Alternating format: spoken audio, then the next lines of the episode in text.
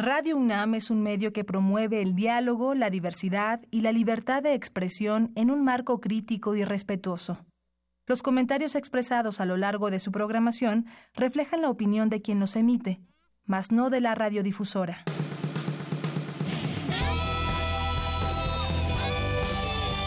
Prisma RU. Relatamos al mundo.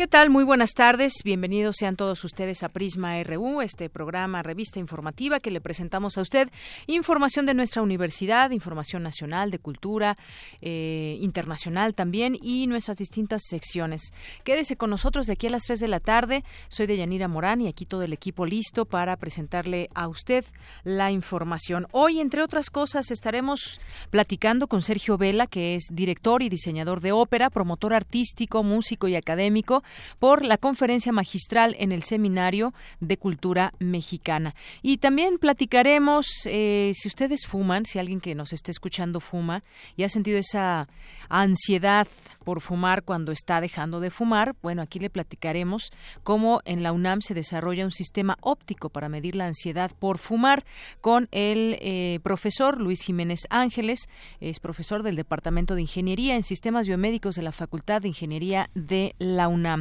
También estaremos comentando eh, sobre el tema del día, el pasado sábado fue el Día Mundial de la Eliminación de la Violencia contra la Mujer y mi compañera Ruth Salazar hoy en diversa versión nos platicará sobre este tema y la importancia de esta conmemoración. También estaremos platicando más adelante sobre, pues ya entrando a los temas políticos, los debates que habrá, que ya están definidas incluso fechas. ¿Cómo serán estos debates o qué esperamos de los debates? ¿Realmente definen por quién van a, vamos a, votar o ya es el candidato en sí por el que nos decidimos y nos, nos interesan poco sus propuestas. Vamos a platicar de este tema más adelante. Y también eh, las consecuencias o no que hay por el cambio de el quien está al frente del Banco de México. Vamos a platicar con la maestra Patricia Rodríguez, investigadora en Ciencias Económicas y catedrática de la Facultad de Economía de la UNAM. Y también tenemos una invitación más adelante que nos hará nuestra compañera Dulce Wet. Tendremos hoy miércoles de literatura con Yabo Mora que nos platicará de un libro de Aileen Troax. Más adelante lo escucharemos aquí. Y también tenemos información de, de cultura más adelante mi compañera Tamara Quiroz entrevistará a la doctora Georgina Flores Mercado, investigadora del Instituto de Investigaciones Sociales de la UNAM. Quédese con nosotros, por lo pronto nos vamos a nuestro resumen informativo. Relatamos al mundo. Relatamos al mundo.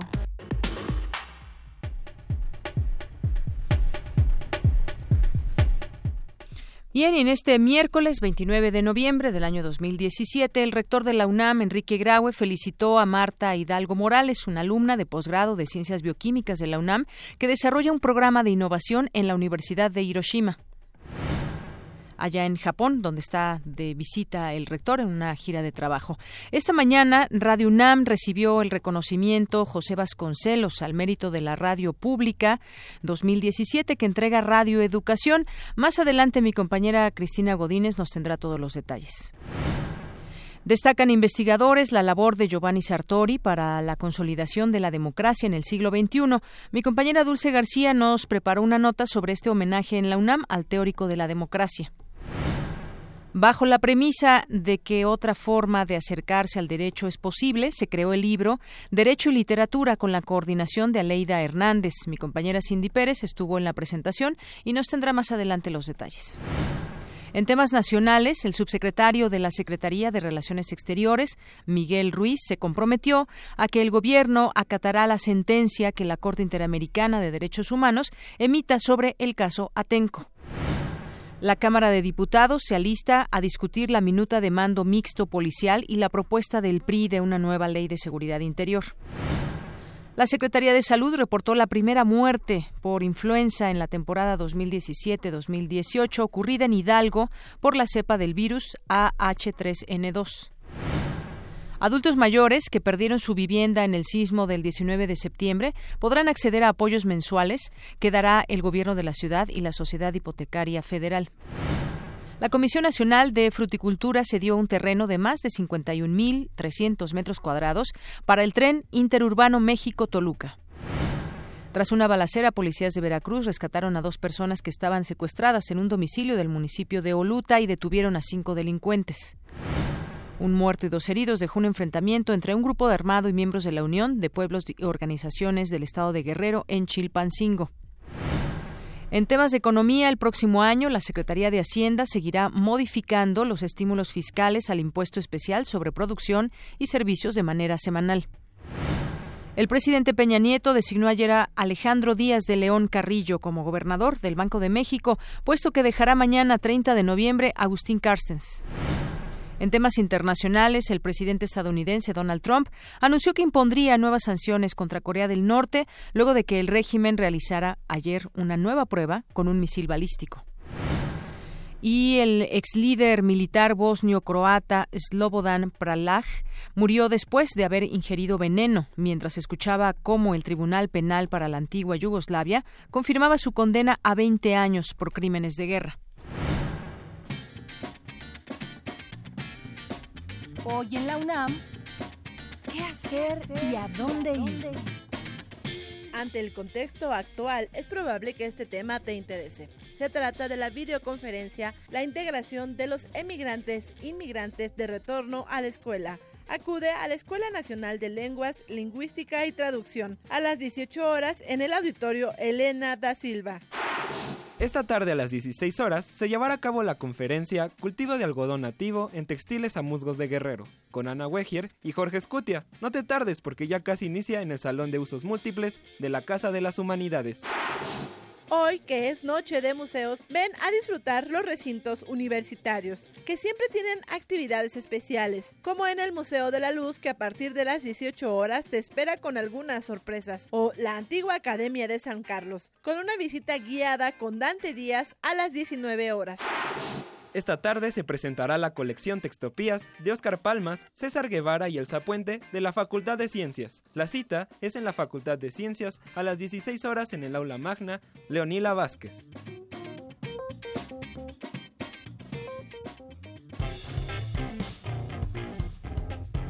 Campus RU Y vamos a sumergirnos a nuestro campus RU cuando es la una de la tarde con 11 minutos y vamos a comenzar con este premio que recibió Radio UNAM, un reconocimiento, el reconocimiento José Vasconcelos al mérito en la radio pública 2017, este reconocimiento que otorga la Radio Cultural de Radio Educación, una estación hermana. Mi compañera Cristina Godínez nos platica sobre este galardón. Adelante. ¿Qué tal, Deyanira? Buenas tardes. Radio Educación celebra 93 años de existencia y como parte de los festejos entregó a Radio UNAM dicho reconocimiento. En la ceremonia, Carmen Limón, subdirectora de Evaluación, Planeación y Programación, a nombre de toda nuestra comunidad recibió la distinción y dijo que es el corolario perfecto de los festejos por nuestro 80 aniversario. Desde hace ocho décadas, Radio Universidad ha centrado su esfuerzo en difundir el conocimiento en todas sus manifestaciones en propiciar la crítica, la reflexión, el análisis y la libre expresión de las ideas, en ofrecer al público las más variadas propuestas musicales y en explorar nuevas formas radiofónicas que resulten significativas a sus audiencias, es decir, a la comunidad universitaria y a la sociedad en general, a la que debe su existencia como universidad pública. Dentro de poco, Ambas radiodifusoras compartirán también la contigüidad en el cuadrante de FM, lo que representa una gran oportunidad para potenciar la acción de la radio pública en favor de la sociedad. Hilda Saray, directora de producción y planeación de Radio Educación, señaló que festejan su aniversario con la duplicación de sus frecuencias. A la original señal de AM del 1060 sumamos ahora la onda corta, que era la otra señal con la que contaba Radio Educación. Sumamos ahora una señal en la ciudad de Mérida, una señal de FM, la señal Cupulcán que transmite en el 107.9 de FM las 24 horas del día. Y sumamos que ha sido el anhelo, que ha sido el deseo, que ha sido el derecho de las audiencias y de las comunidades culturales y sociales de nuestro país. Contamos ya ahora con una FM en la Ciudad de México en el 96.5. Expresó además que cuentan con servicios digitales, con tres plataformas de transmisión a través de Internet y con un canal satelital. En el evento se entregó a Mono Blanco la distinción Salvador Negro Ojeda a la promoción y difusión de la música popular mexicana. Habla Gilberto Gutiérrez Silva, fundador y líder de Mono Blanco. Estamos muy agradecidos con él, lo recordaremos por siempre ahora por esta medalla pero también por toda su contribución a la música popular mexicana. Me tocó presentar en Veracruz su disco El Necio y yo hablé de él como uno, quizá el último de su estirpe, porque perteneció a aquellos músicos, aquellos cantantes que igual cantaban bien un bolero, que una ranchera, que un corrido, que una guaracha, que un montuno, que una habanera. Ese fue Salvador el Negro Ojeda y nos dejó un gran legado es que tu amor no me falla. Para llevarte Malaya y darte todo lo mío, y darte todo lo mío, si es que tu amor no me falla. Vuela, vuela, vuela. Al final, con su música, Mono Blanco le dio calor a esta emotiva mañana. Deyanira, este es mi reporte. Buenas tardes.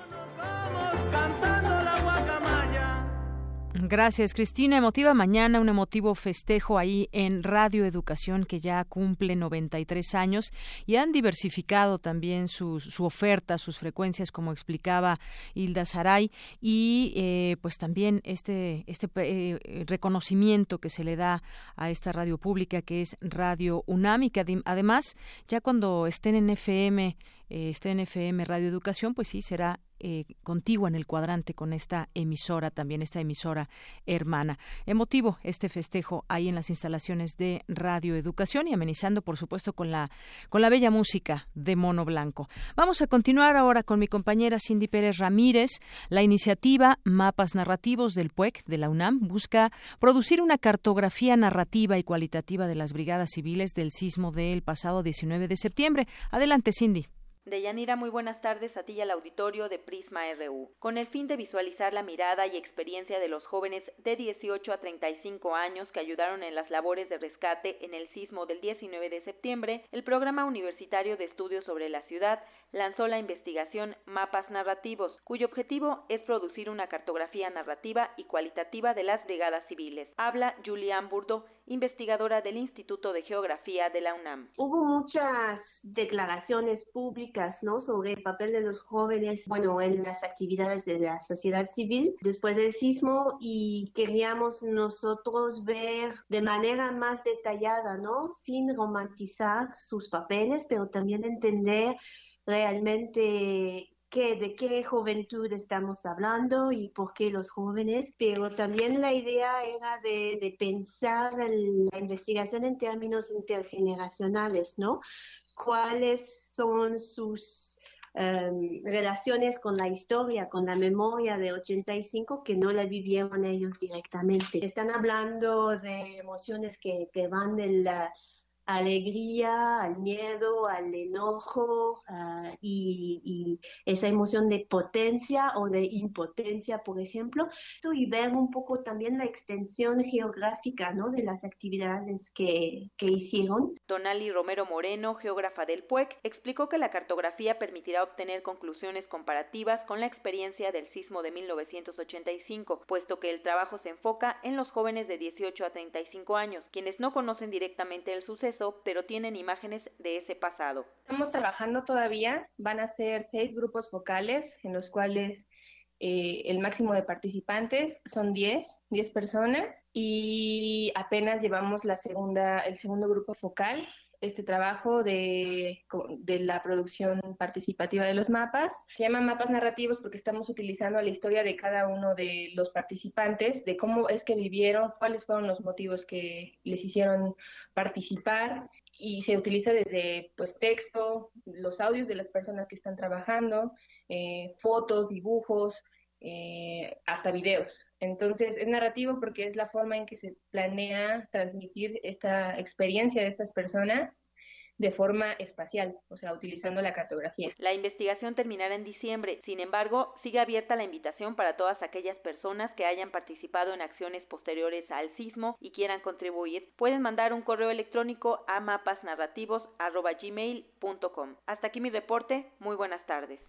Gracias, Cindy. Vamos a continuar ahora con nuestra compañera Dulce García. Destacan investigadores la labor de Giovanni Sartori para la consolidación de la democracia en el siglo XXI. Adelante, Dulce. Deyanira, muy buenas tardes a ti y al auditorio de Prisma RU. Giovanni Sartori, importante investigador en el campo de la ciencia política y especializado en el estudio comparativo de la política, es un autor fundamental para analizar y discutir la democracia. En su obra plantea y encuentra los problemas de la democracia, pero también plantea soluciones para hacer viables a los partidos políticos. De ahí que se llevara a cabo la mesa el siglo XXI y los retos de la democracia, en el marco del homenaje póstumo al politólogo italiano. Como señala María Marván, académica del Instituto de Investigaciones Jurídicas de la UNAM, Sartori es un ejemplo de cómo alguien se preocupa de que la degradación intelectual del ser humano repercuta en la consolidación de la democracia. Sin embargo, más le preocupa la desintegración moral que se da al interior de las propias democracias. Habría que preguntarnos si es tan cierto como lo veía Sartori, esa eh, incapacidad del hombre de adaptar su capacidad cognitiva a las nuevas realidades, o si realmente, como él dice, la humanidad en toto estaba perdiendo esta capacidad de reflexión y de profundidad frente a las nuevas tecnologías. Me parece innegable que las nuevas tecnologías cambian las formas de aprender de la humanidad. Por su parte, Jesús Silva Herzog, investigador del Instituto Tecnológico de Monterrey, destacó que la labor de Sartori tuvo en su última etapa un amplio acercamiento con la ciudadanía. La última etapa de la uh, carrera intelectual de Giovanni Sartori me parece que son los años de un brillante escritor de panfletos. Lo digo reivindicando para la palabra la enorme dignidad intelectual, eh, la enorme eh, eh, estatura polémica que tiene este género literario.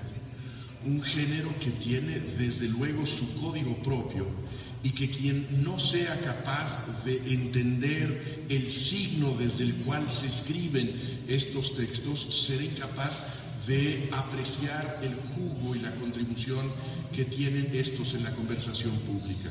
Por último, Jesús Silva Herzog destacó que a Giovanni Sartori le corresponde un sitio muy importante en la refundación de la ciencia política contemporánea, puesto que él ayudó a pulir los conceptos básicos de la política. Es el reporte. Muy buenas tardes. Gracias, Dulce. Porque tu opinión es importante, síguenos en nuestras redes sociales, en Facebook como Prisma RU y en Twitter como arroba PrismaRU. Relatamos al mundo. Relatamos al mundo. Bien, continuamos, es la una con 21 minutos. Vamos a platicar con el maestro Sergio Vela. Él es director y diseñador de ópera, promotor artístico, músico y académico. Bienvenido a este espacio de Radio UNAM, maestro. Deyanira, es un gusto estar con usted y con el público Radio Escucha a sus órdenes. Encantado de poder platicar. Pues para nosotros también es un gusto. Pues platiquemos del Seminario de Cultura Mexicana que presenta el ciclo de conferencias denominado el Seminario, el Seminario en Casa, con el fin de tener un espacio aquí en la Ciudad de México donde los especialistas de diversas ramas que conforman el saber humano puedan entablar un diálogo con los asistentes. Y en esta ocasión, pues presenta, se presenta la conferencia de Claudio Monteverdi. Platíquenos un poco, maestro. Bueno, encantado. En primer lugar, yo creo que es importante eh, recordar que el Seminario de Cultura Mexicana, que es una institución fundada en el año de 1943, es decir, que, eh, perdón, 1942, que en este año está eh, cumpliendo eh, 75 años de haber sido establecida, eh, que cuenta con, eh, con un reconocimiento legal, es una institución autónoma dedicada a la divulgación del conocimiento en todas sus eh, disciplinas a través de una serie de representantes eh, que integran o integramos el seminario y actuamos a través de una amplia red de corresponsalías, eh, son más de 60 corresponsalías en todo lo ancho y, y lo largo del país. Sin embargo, tenemos una estupenda sede en Polanco y recientemente eh, hubo una remodelación del, eh, del, espacio público, tanto la galería como el llamado Foro Castalia, donde se presentan distintas actividades. Y entonces, si bien la mayoría de nuestras actividades se llevan a cabo justamente en esa red de corresponsalías en todas las ciudades que, que, la conforman, hemos eh, procurado tener también una presencia académica, artística en la Ciudad de México y en esta ocasión, el día de hoy a las seis de la tarde, en nuestra sede, en el Foro Castalia de la sede del seminario que está en Polanco, en Avenida Presidente Mazarik 526, vamos a, a ofrecer eh, una conferencia dedicada a Claudio Monteverdi. Claudio Monteverdi es uno de los compositores más significativos en la historia de la música porque representa, en primer lugar, una bisagra, una transición entre el renacimiento y el barroco. La técnica vocal e instrumental polifónica había llegado a un enorme desarrollo y Claudio Monteverdi eh, tiene eh, una amplísima producción en este en este terreno. En su vida publicó ocho libros de madrigales, ocho volúmenes. Los madrigales son formas eh, de canto polifónico narrando distintas historias y todavía póstumamente fue publicado un noveno volumen de madrigales que se cuentan entre las grandes joyas de la historia de la música. Pero no solamente eso, Monteverdi es uno de los eh, eh, padres eh, de la ópera. La ópera nace al final del Renacimiento, inicios del Barroco, justamente como esa transición para dotar a la escena de la expresividad dramática a través de la música. Y podemos decir que la primer gran ópera de la historia es Orfeo de Monteverdi. De alguna manera él es el patriarca de la ópera que se estrenó en la corte ducal de Mantua en 1607. Después de esto, Monteverdi desarrolló una carrera importantísima como músico litúrgico. Fue el maestro de capilla de la Basílica de San Marcos a partir de 1613, autor de obras importantísimas que se han coleccionado como La Selva Moral y Espiritual, pero también las famosísimas Vísperas de la Santísima Virgen, que es una de las eh, joyas máximas de la historia de la, de la música.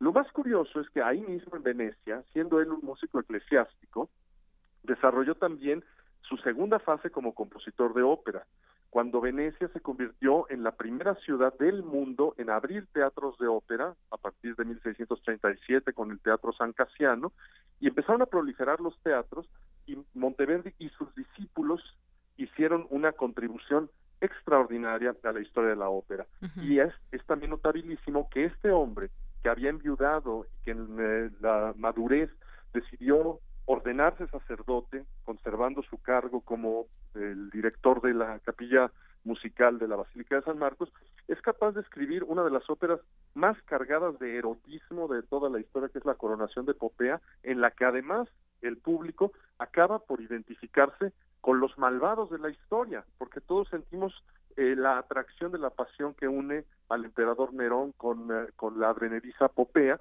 y queremos de algún modo que ganen y además que ganen Entonces todo esto que forma parte, digamos, de una serie de contradicciones, de tener un pie en el Renacimiento, el otro en el Barroco, de divulgar eh, la música entre la polifonía y el sentido dramático de la ópera, la liturgia, el teatro, la música sacra y la profana, me parece que es de enorme importancia a 450 años del nacimiento de Monteverdi.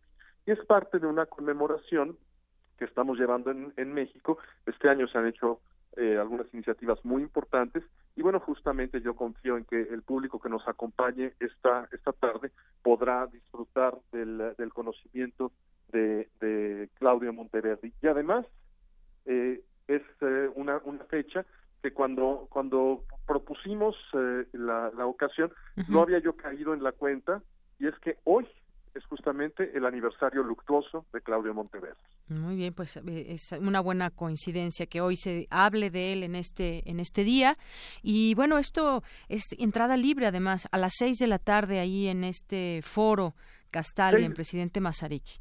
Efectivamente, todas las actividades del seminario, tanto las que hacemos en nuestra sede social, este, eh, nuestra sede institucional, en Polanco, como todo lo que se hace en la red de corresponsabilidad, son absolutamente gratuitas. Y bueno, pues para mayor eh, claridad, para, para, que el público lo sepa, este número de 526 de presidente Masaryk es la misma manzana en la que se encuentra el Conservatorio Nacional de Música. Entonces, es, muy fácil de, llegar este, cercana a la zona del, del, periférico. Es, digamos, el final de, Polanco, o el inicio, si se quiere tomar de ahí, pero formalmente es el, final de Polanco.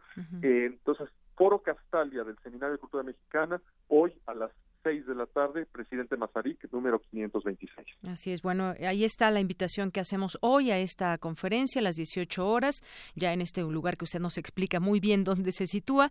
Monteverdi, el primer gran autor de la historia de la ópera, que potenció y dio forma viable a la unión de la palabra dramática y la música y muchas cosas más. Ya usted nos ha, nos ha adentrado bastante bien a lo que va a ser esta conferencia y pues especialistas público en general que quiera disfrutar de esta conferencia. Gracias, Deyanira. Le agradezco muchísimo la oportunidad de dar a conocer esta invitación y esperemos que el público se anime a acompañarnos esta tarde. Claro que sí, ahí está la invitación a todo nuestro público. Gracias, maestro Sergio Vela. Al contrario, Deyanira, un placer saludarla. Que esté muy bien. Igualmente, hasta luego, maestro Sergio Vela, director y diseñador de ópera, promotor artístico, músico y académico. Queremos escuchar tu voz. Nuestro teléfono en cabina es 55 36 43 39. Prisma RU. Relatamos al mundo. Continuamos una de la tarde con 29 minutos. Vamos a platicar ahora con Luis Jiménez Ángeles. Él es profesor del Departamento de Ingeniería en Sistemas Biomédicos de la Facultad de Ingeniería de la UNAM. Bienvenido, profesor. Hola, ¿qué tal? Buenas tardes. Muchas gracias, Deyanira. Bien, pues queremos platicar con usted sobre esta información que leemos ahí, muy interesante. Platicábamos al inicio que tendríamos esta charla con, con, con usted. Luis Jiménez, profesor del Departamento de Ingeniería, pues según los resultados de la última encuesta nacional sobre adicciones, en nuestro país hay 17.3 millones de fumadores, una cantidad tremenda. 7.3 millones son activos y el resto ocasionales. Pero pues ustedes han llevado a cabo pues eh, un desarrollo de un sistema óptico para medir la ansiedad por fumar. Platícanos, por favor, profesor, al respecto de este pues de este desarrollo, de este sistema. Claro. Claro que sí, con mucho gusto. Mire, eh, la intención de este sistema es eh, tener o darle al médico, al médico que está llevando a cabo la terapia de cesación tabáquica, una herramienta donde pueda eh, dar datos objetivos de los resultados de su tratamiento. En este caso, este sistema pretende medir la actividad cerebral cuando el sujeto desarrolla una ansiedad intensa por fumar.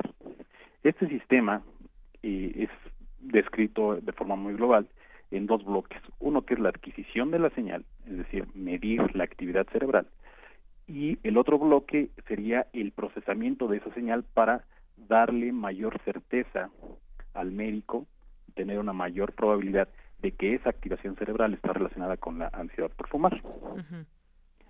en, en el caso de la adquisición, el sistema de adquisición, estamos eh, proponiendo utilizar un sistema eh, a, través de un sistema óptico, a través de, luz infrarroja, en el cual se puede detectar las concentraciones de hemoglobina y oximoglobina, de tal forma que cuando el sujeto fumador se somete a un estímulo visual que le induce la ansiedad por fumar, se ha demostrado y ya hay múltiples reportes que se activa un área específica o varias áreas, dentro de ellas la corteza dorsolateral prefrontal izquierda y la corteza orbitofrontal media, son, son áreas del cerebro, regiones del cerebro eh, en la parte frontal que modulan el estímulo. Entonces aquellos sujetos que tienen una ansiedad por fumar y pueden controlarlo modulan la intensidad de actividad de, la actividad cerebral. Sin embargo, hay, sujetos y la mayor parte de los sujetos que recaen, que están en tratamiento pero recaen, es porque la activación es muy alta. Entonces, ¿qué tan alta debe de ser o qué tan baja debe de ser? Bueno, es lo que este sistema pretende medir. La intensidad de la actividad cerebral relacionada a un estímulo para el consumo del tabaco. Así es, y es que pues eh, esta reincidencia tiene mucho que ver con esa ansiedad. La gente que ya se está alejando del de, cigarro, pues vuelve a recaer justamente muchas veces por ese, ese tema de la ansiedad. Y nos preguntamos también, porque todo esto es una estimulación, el cigarro, ¿qué pasa en el cerebro cuando se detonan las ganas de fumar? Y bueno, según este estudio con resonancia magnética realizado a fumadores entre 18 y 50 años, con dos o más años de adicción, eh, pues tuvo resultados al respecto y entonces esto que usted nos explica que se muestra en la corteza del dorso lateral y demás pues muestra justamente por qué por qué se tiene esta esta ansiedad. Ahora la pregunta quizás sería si eh, si aún alguien que es reincidente o alguien que esté intentando dejar de fumar lo puede hacer o de qué depende según este desarrollo la verdad es que es una es una pregunta que que, que es, es, multifactorial la respuesta, ¿no? Muchas de las reincidencias de que se han reportado y que eh, colegas eh, expertos del del Hospital General Manuel G. González donde está la clínica de cesación, tabáquica, dicen que los estímulos visuales y olfativos son muy amplios. O sea, por ejemplo, si alguien está fumando, ya se retiró de fumar, pero alguien está fumando, le llega el olor, le van a empezar a dar ganas de fumar. Exactamente. O ve una imagen donde están fumando o está en una en una situación, una convivencia social donde alguien fume. Ese estímulo visual y olfativo son es, es muy amplio, es muy grande. De tal forma que la reincidencia es muy eh, la, la probabilidad de que reincida a fumar es muy alta. Es muy alta. Es decir, con solo una fotografía ya la persona le pueden dar le pueden dar esa ansiedad por fumar. Exacto, y es lo que demostramos en el estudio con resonancia magnética. Pacientes fumadores con abstinencia de un día, les mostrábamos imágenes o videos donde eh, estaban eh, personas o situaciones de fumar. Entonces la activación en, esta parte del cerebro es muy alta. Y entonces demuestra esto quizás, ay perdón que lo interrumpí, este profesor, que evitando quizás este contacto con personas que fumen o este contacto visual podría ayudar a que las personas pues eh, continúen en su abstinencia. Yo, exactamente, yo creo que en ese momento cuando la, se detecta la alta intensidad es cuando se deben tomar pues medidas eh, de comportamiento, ¿no? El sistema va a ser capaz de avisarle al médico tratante, en este momento es muy probable que tenga una alta ansiedad por fumar, hay que comunicarse con él y hay que el médico determinaría la terapia inmediata que tendría que aplicarse en ese instante. Así es, es decir, este desarrollo pues va a ayudar a que eh, se pueda ver qué tan factible es que el, que el individuo eh, pues sea proclive a reincidir o no o deje simplemente de fumar. Exacto, y que registre de forma continua y durante varios días, porque además lo va a poder traer en su, lo va a poder traer varios días en su cabeza. y que, ¿Cuál es el monitoreo a, largo plazo ¿no? de la actividad cerebral. Así es. Y bueno, esto, ¿cuándo, digamos, o cómo va este desarrollo para que se pudiera implementar, digamos, a más, a una escala más grande? Porque sé que es costoso este desarrollo. Sí, esa es una de las, esa es una de las, de las grandes limitaciones que, que hasta el momento tenemos. Ya tenemos un sistema que adquiere cuatro canales y que permite identificar las zonas. la parte de adquisición en la parte básica ya la estamos probando viene toda la parte de procesamiento, pero la parte tenemos que validar que nuestro sistema está dando la información que requerimos. Entonces, la validación que nosotros pretendemos hacer es con resonancia magnética. Si nuestro sistema da la misma información que lo hace la resonancia magnética, como está reportada en la literatura, nuestro sistema estará validado. Sin embargo, un estudio de resonancia magnética cuesta entre ocho mil y nueve mil pesos. Nosotros tenemos que hacer al menos 100 sujetos para demostrar que lo que dice nuestro sistema es lo mismo que dice la resonancia magnética. Por lo tanto, estamos un poquito limitados en cuestiones operativas para poder validar nuestro sistema. Esto no nos va a detener porque lo vamos a hacer y vamos a generar las colaboraciones necesarias para, para hacerlo.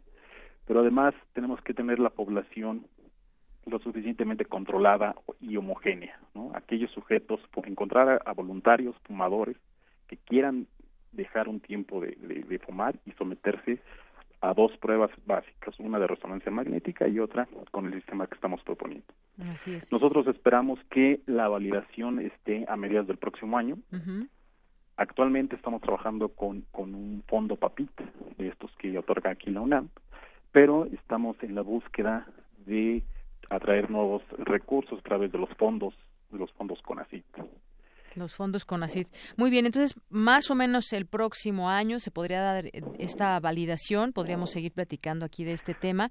Y es que las cifras, de verdad, yo creo que este es un, un desarrollo eh, que se está llevando a cabo en la UNAM, este sistema, porque pues también entre otras cifras, de 100 personas que intentan dejar de fumar, solo entre 10 y 30 logran una abstinencia de seis meses y menos de 5 una de un año. Es decir, eh, la reincidencia está es bastante fuerte y qué mejor que a través de este desarrollo pues conocer por qué está por qué están reincidiendo los, los, fumadores. Muchas veces cuando se les dice que quizás tengan una enfermedad muy grave eh, de sopetón dejan de fumar, pero quien se lo propone quizás no por una enfermedad simplemente un un propósito les es quizás más difícil. También habrá que habrá que analizar todas estas formas que, como como usted decía, profesor, es multifactorial las respuestas o las situaciones que pueda tener cada quien o cada fumador que tiene una historia además distinta, ¿no? Sí, exactamente. y además, los costos asociados con los tratamientos derivados de las enfermedades que causa el tabaquismo son muy altos. Muy bien. Entonces, se justifica una inversión en este tipo de sistemas y obviamente un trabajo en, el mismo o varios trabajos. Pues seguimos muy atentos aquí y pues si es posible poder platicar en otro momento cuando ya tengan esta validación, seguir platicando y sobre todo pues que nos siga platicando de los costos, de lo que se logra con este desarrollo, este sistema óptico para medir la ansiedad por fumar. Eh, profesor, pues muchas gracias por platicarnos sobre este tema. Al contrario, le agradezco a usted la entrevista y un saludo a todos su auditoría. Muchas gracias, hasta luego. Hasta luego. Luis Jiménez Ángeles es profesor del Departamento de Ingeniería en Sistemas Biomédicos de la Facultad de Ingeniería de la UNAM. Porque tu opinión es importante, síguenos en nuestras redes sociales, en Facebook como Prisma RU y en Twitter como arroba PrismaRU.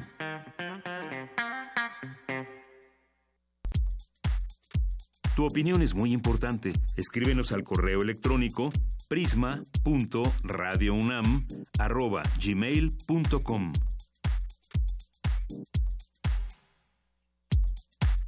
Prisma RU. Relatamos al mundo.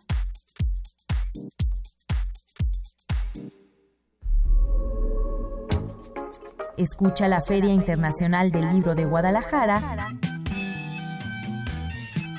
por Radio UNAM. Los viajes de la palabra. Bien, continuamos. Es la una de la tarde con 40 minutos, un poco más tarde que ayer, pero hoy estamos también enlazándonos hasta la FIL de Guadalajara con Miguel Ángel Quemain, periodista y conductor de Primer Movimiento. ¿Cómo estás, Miguel Ángel? Hola, Deyanira, buenas tardes. Pues, ¿qué nos tienes para este día? Cuéntanos. Pues, fíjate que, bueno, como, como hemos visto, la Feria Internacional del Libro es una red de coincidencias, un, eh, unos caminos que se cruzan y, y, que, bueno, hay que verlo en ese sentido. Fíjate que ayer se, entregó el premio SM de Literatura Infantil y Juvenil en la tercera en la treceava edición y lo recibió Marina Colasanti. Estos premios no son cualquier cosa. Eh, Marina eh, María Marina Colasanti es una de las eh, escritoras eh, italianas eh, latinoamericanas más importantes que de los de los últimos años. El entregarle el premio a ella significa entregárselo a un autor para la para el que la literatura infantil es un mundo ético que no está normado, que no está estrictamente normado y que no obedece a las reglas de la pedagogía, como se eh, como se ha visto en la segunda mitad del siglo XX con la presencia de Dolto, de Melanie Klein, el niño es un conjunto de sueños y una organización de juego que explica muchas condiciones de la mente que se está que se está formando. Y Mariana Colasanti es una de las autoras que justamente cree en esa idea del mundo, cree que el parámetro del mundo ético es también como parte de un juego que se que se estructura.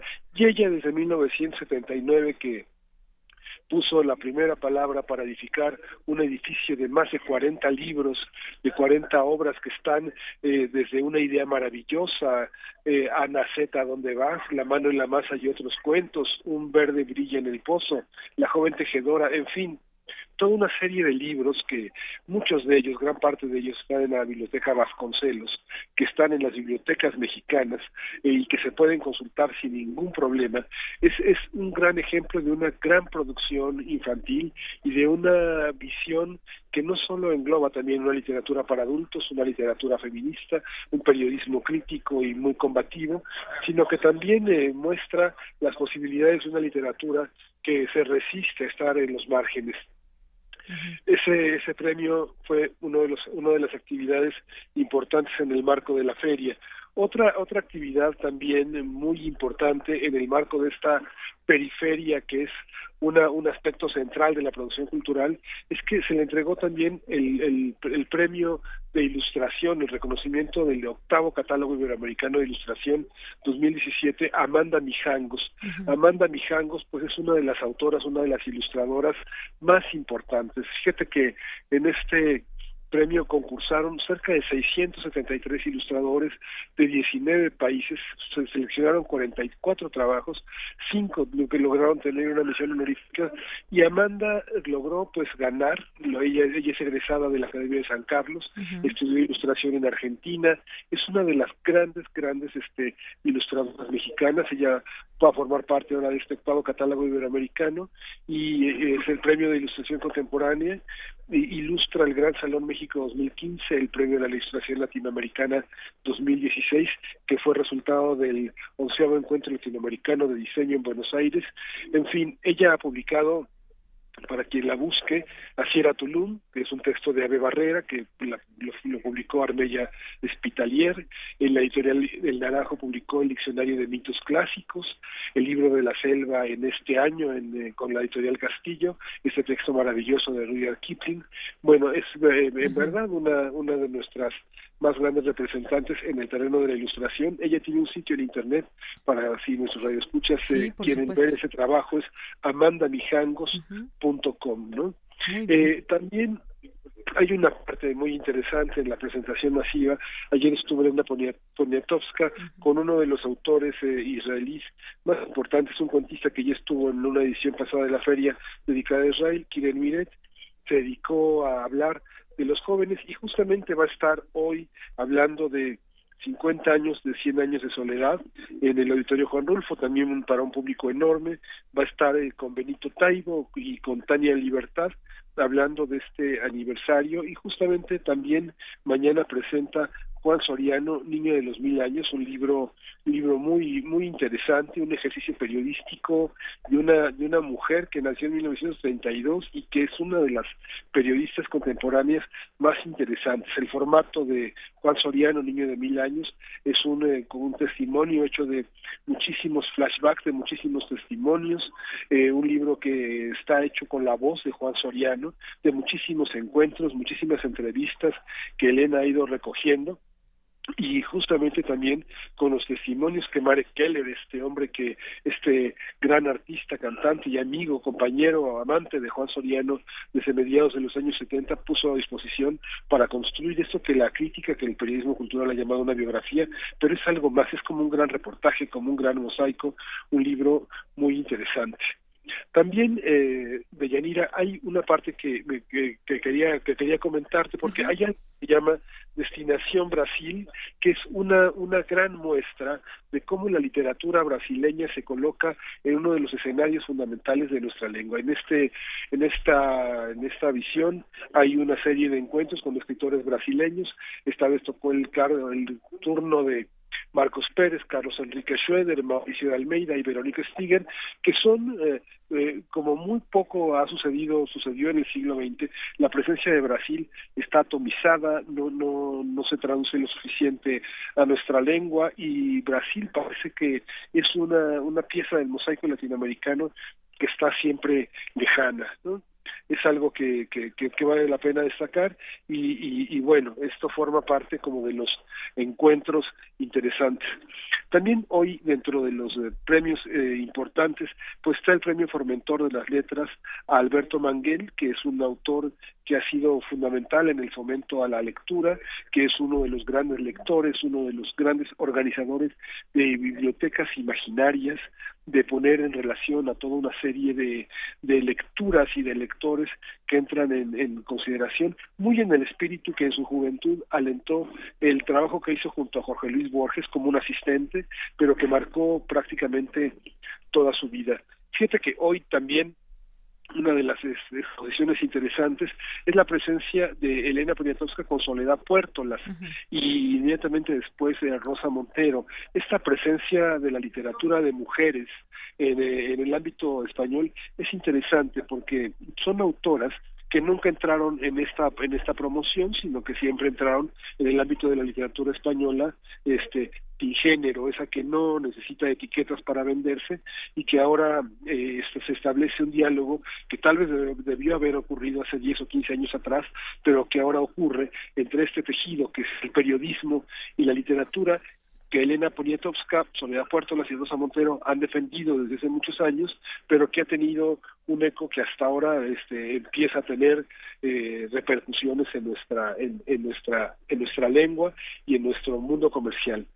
También hoy, hoy se va a presentar un, eh, un, un, una lectura de Kirmen Uribe, Ayer se presentó la novela A la hora de despertarnos juntos. Kimen Uribe es un autor vasco, nacido en los 70, y que muestra en este libro toda una historia del siglo XX a través de una familia vasca, toda una historia de la resistencia a, la, a la, dictadura, al, al, mundo franquista y también es una crítica profunda al mundo de ETA, al mundo de la resistencia, al mundo de la guerrilla, que resulta muy polémica, en algunos momentos políticamente incorrecto y que fíjate que se complementa ahora con una presentación que va a tener Juan Manuel Fajardo. Juan Manuel Fajardo es un autor español que vive desde hace muchos años en Madrid y que ha publicado ahora ETA, Mátalos, Los años del miedo, una crónica de la violencia de 1990 a 2015 y que en este cruce de avenidas, de calles, de, planos,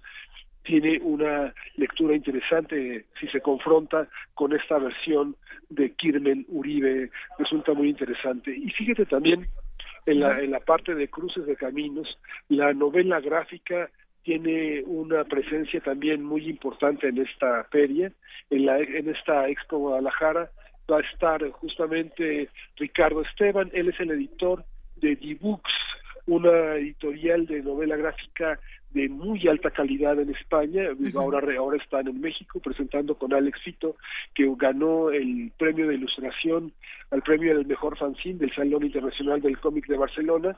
Él eh, ganó desde 1994 un reconocimiento enorme. Va a estar también Rafael Baquer, que es un historiador y diseñador, junto con Bernardo Fernández Beff, para hablar sobre esta, esta llegada y el, el camino del cómic a la novela gráfica en ese mismo en ese mismo tenor presentan justamente la editorial Resistencia. Mañana eh, la, una novela de una novela destinada a, la pirámide cuarteada, que son evocaciones del 68 con Luis Fernando Enríquez, que es un libro verdaderamente extraordinario, de una gran belleza, es una novela gráfica en la que él recuerda cómo el mundo del 68, como este previo a la, al movimiento estudiantil, muestra una ciudad de México y un país completamente en lucha por entender lo que llamamos la resistencia cultural, la, una revolución cultural que se da en varios de los órdenes.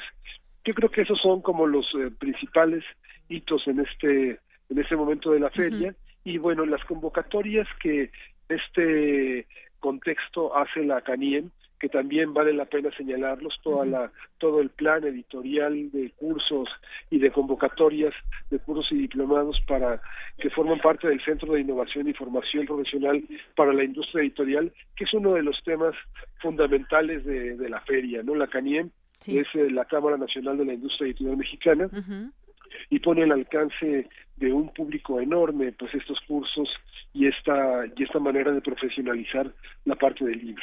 Hoy vamos a asistir a, la presentación de uno de los autores de Guadalajara, de Jalisco, vamos a decirlo, El Buscador de Cabezas, de Antonio Ortuño, que presentará Jaime Mesa y Luis Muñoz Oliveira. Este Antonio Ortuño es un autor polémico, un columnista permanente en muchos espacios latinoamericanos y mexicanos, y bueno, va a estar va a estar presente y, y bueno, vamos a estar en esa presentación. Eh, ojalá y podamos hablar un rato con él. Vale mucho la pena reconocer la presencia de una de las voces tal vez más representativas del relevo generacional que tenemos en la literatura mexicana. Pues Miguel Ángel, nos has dado un panorama muy amplio de lo que ha sucedido en las últimas horas ahí en la Feria Internacional del Libro de Guadalajara. No nos resta más que agradecerte y nos has llevado pues a buena parte de estos eh, de estos eventos que se llevan, presentaciones, algo, cosas que, que pues se pueden destacar para nuestro auditorio aquí de Prisma R. Muchas gracias y mañana te escuchamos con más información. Muchas gracias, Yanira. Hasta luego. Muy buenas tardes, Miguel Ángel Quemain, periodista, conductor de Primer Movimiento, aquí en este espacio de Prisma RU. Porque tu opinión es importante, síguenos en nuestras redes sociales, en Facebook como Prisma RU y en Twitter como arroba PrismaRU.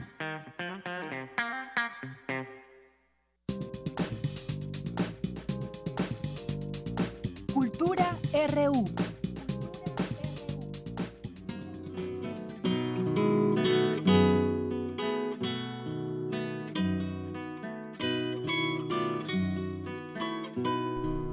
Pues entramos a cultura. Tamara Quiroz, ¿cómo estás? Buenas tardes. Deyanira, muy bien, muchísimas gracias. Te saludo con mucho gusto a ti y también a nuestro auditorio. Como siempre, eh, tenemos grandes invitados. Primero les quiero comentar que hace siete años, en noviembre de 2010, el canto tradicional purépecha fue declarado Patrimonio Cultural Inmaterial de la Humanidad por la UNESCO. Y para hablarnos más de este tema, nos acompaña en cabina Georgina Flores Mercado. Ella es doctora en Psicología Social por la Universidad de Barcelona, investigadora del Instituto de Investigaciones Sociales de la UNAM y también es autora del libro La Pirecua como Patrimonio Cultural Inmaterial de la Humanidad, Efectos del Nuevo Paradigma Patrimonial. Doctora Georgina, muy buenas tardes y bienvenida. Hola, buenas tardes. Muchas gracias por la invitación. No, al contrario. Doctora, quiero compartir con nuestro auditorio que tus publicaciones realizadas entre 2005 y 2013 abordan la música de los pueblos indígenas purépecha en Michoacán y también rurales del estado de Morelos. Tus proyectos más recientes profundizan en las relaciones de sentido que se fortalecen a de la memoria colectiva y sobre todo la relación con la identidad del músico, el ser campesino, el ser indígena y también la expresión artística.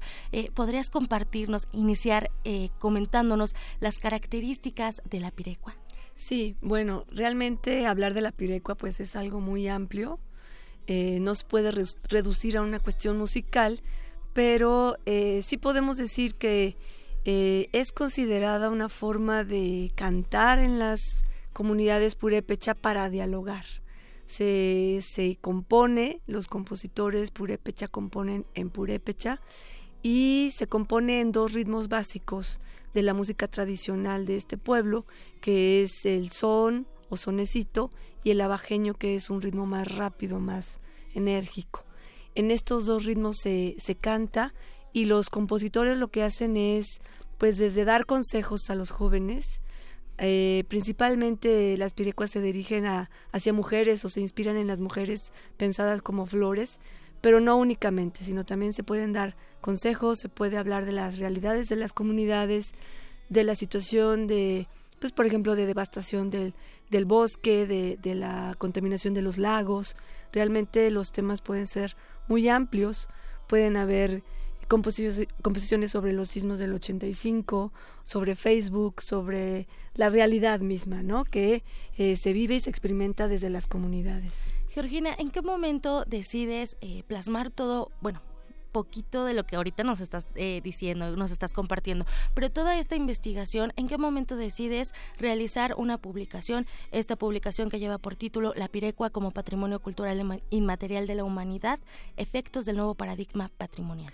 Pues mira, eh, realmente fue a partir de una controversia que surgió por la declaratoria que obtuvo la Pirecua como Patrimonio Cultural Inmaterial de la Humanidad por la UNESCO, dado que los compositores, músicos y pireris purépecha pues nunca fueron informados ni consultados por las instituciones gubernamentales ni de nivel estatal ni de nivel federal como sería la Dirección de Patrimonio eh, Mundial Esta declaratoria pues fue una sorpresa para la mayoría de los músicos y pireris, aún haciendo ahora investigación a, estos siete años de que han pasado de la declaratoria, seguimos encontrando pireris que no saben que su canto está en la lista representativa de la Convención 2003 y eh, pues fue el motivo para entender qué pasó, ¿no? ¿Cuál fue el proceso? ¿Por qué las instituciones no consultaron cuando debe ser pues un requisito eh, un derecho por parte de la Constitución mexicana, pero también un requisito de la propia Convención para la Salvaguardia del Patrimonio Inmaterial que eh, solicita la UNESCO. ¿Cuándo bueno, vas a presentar este libro para, para las personas que nos están escuchando y que desean adentrarse más en este tema que de por sí ya es interesante, ¿no? A veces nos, nos alejamos de nuestras raíces muchas veces y creo que tú retomas muy bien eh, parte de esas raíces en este bueno, realmente eh, es un libro que se enfoca a analizar el impacto de estas políticas internacionales que eh, pocas veces se, se analiza, ¿no? Esta convención es muy nueva, y eh, que se, se, surge con un interés, digamos, positivo, óptimo para que el tipo de patrimonio al que se está enfocando, como son estas culturas eh, inmateriales, las danzas, la música, eh, los saberes ¿no? que hay en los pueblos, no se pierda ¿no? por los impactos de la globalización. Sin embargo, la propia convención puede tener efectos negativos en las prácticas, dado que pues la población indígena principalmente, ¿no? Eh, pues puede ser promovida más que nada desde el mercado turístico, toda su cultura, todas sus tradiciones, todos sus saberes se convierten en un objeto de producto turístico. Así es. Y la presentación eh, es ya cerca. ¿Qué va a haber en la presentación? Además de platicar del, libro, ¿no? Sí, bueno, contaremos con eh, la participación de mm, Amparo Sevilla Villalobos. Ella es investigadora de la Dirección de Estudios Antropológicos y Sociales de Lina y con eh, Gonzalo Camacho Díaz, que bueno, es para nosotros es un reconocido investigador y profesor de, la Facultad de Música, ¿no? que nos acompañarán esta noche, perdón, el viernes en la, a las seis de la tarde en la Casa de las Humanidades de la UNAM, en la calle de Presidente Carranza, número 162 en Coyoacán. Esto, eh, esto por parte de académicos que van a comentar este libro y dar sus opiniones, pero al mismo tiempo hemos invitado a dos pireris de la comunidad de Comachuen, que Comachuen se encuentra en la meseta Purépecha, en la sierra, que se denominan, se llaman Tanimo Mincitiecha, y ellos, además de compartirnos su experiencia de la declaratoria, de cómo se organizaron, pues para defenderse de las instituciones ¿no? y defender sus derechos colectivos, eh, pues nos van a cantar varias pirecuas. Ok, entonces también va a haber música para que eh, para que se animen a ir aquí eh, el viernes 1 de diciembre a las 6 de la tarde en la Casa de las Humanidades de la UNAM. Ya lo mencionaste muy bien, doctora. Sí. En Presidente Carranza, número 162 en Coyoacán. La entrada es libre, ¿verdad? La entrada es libre. Vamos a tener a la venta el libro a un precio bastante accesible, sobre todo eh, pues es un, buen espacio para acercarse a la compra del libro. Si no lo pueden comprar allí, pues lo pueden encontrar en el Instituto de Investigaciones Sociales de la UNAM. Y también está en otras librerías, así que no hay pretexto. Les repetimos el, el nombre del, del libro, por favor. Sí, es La Pirecua como Patrimonio Cultural Inmaterial de la Humanidad, efectos del nuevo paradigma patrimonial. Muy bien, doctora Georgina Flores Mercado, muchísimas gracias por compartirnos eh, esta parte de tan importante, ¿no? Eh, de, nuestro país que es un mosaico cultural. Muchísimas gracias. Gracias, Deyanira. Por hoy me despido y les deseo una excelente tarde. Gracias, Tamara. Gracias a la invitada y escuchen la Pirecua. Escuchen la Pirecua, pueden encontrar esa música a través de YouTube también. Vamos a hacer un corte. Son las dos de la tarde. Regresamos. Tú no las ves, pero las percibes son artífices de la radio. Son maestras del disfraz que llevan a tus oídos los relatos que detonan tu imaginación. Radio UNAM te invita a la presentación del libro Damas con Antifaz, de Rita Abreu. Un recorrido por el ingenio y la creatividad de las mujeres que han hecho historia en la radio. Invitadas de honor, Ana Ofelia Murguía, Flora Boron Burlá y Carmina Martínez miércoles 29 de noviembre, 20 horas, en la sala Julián Carrillo, entrada libre. Ven y conoce los rostros detrás del micrófono. Radio UNAM, experiencia sonora. En 2018 decidiremos lo que es mejor para México. Ahora tendremos más opciones que antes. Además de partidos políticos, habrá candidaturas independientes. La ciudadanía puede ahora respaldar esta nueva opción. Si decides dar tu apoyo, escanearán tu credencial para votar y solicitarán tu firma en la app oficial del INE. Esto no compromete tu voto, solo ayuda a las y los aspirantes a ser una opción más en las próximas elecciones. Recuerda, el INE protege tus datos personales. El primero de julio tú decidirás por quién votar. Instituto Nacional Electoral, INE. La ciencia que hacemos. La ciencia que necesitas. La ciencia que aporta. La ciencia que somos. La ciencia que somos. Iberoamérica al aire. Una coproducción del Instituto Latinoamericano de la Comunicación Educativa, la Dirección General de Divulgación de la Ciencia y Radio UNAM. Mesas de debate, reportajes, noticias, entrevistas, efemérides y mucho más podrás escuchar todos los viernes a las 10 y media de la mañana. 96.1 de FM. Retransmisión domingos a las 9 y media de la mañana por el 860 de AM. Radio UNAM. Experiencia sonora. La huida de Quetzalcoatl. La huida de Quetzalcoatl es la única obra dramatizada del doctor Miguel León Portilla.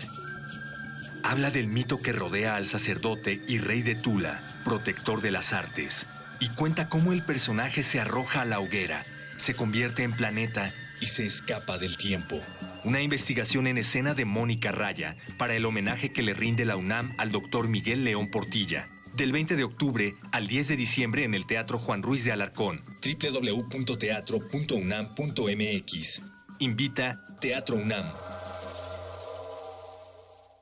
El Museo Nacional de Arte ha preparado la magna exposición Discursos de la Piel, Felipe Santiago Gutiérrez, una retrospectiva de la obra del pintor, viajero, tratadista y crítico de arte, de quien se exhiben 52 piezas que intercalan con 62 obras de 32 artistas mexicanos, franceses, españoles, colombianos y un alemán que brindan un panorama de las artes y la cultura de la segunda mitad del siglo XIX. La muestra Discursos de la Piel, Felipe Santiago Gutiérrez, está abierta en el Museo Nacional de Arte.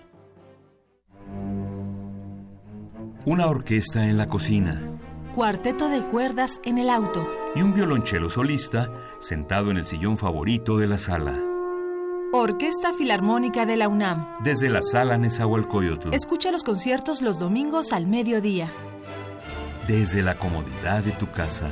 96.1 FM. Radio UNAM.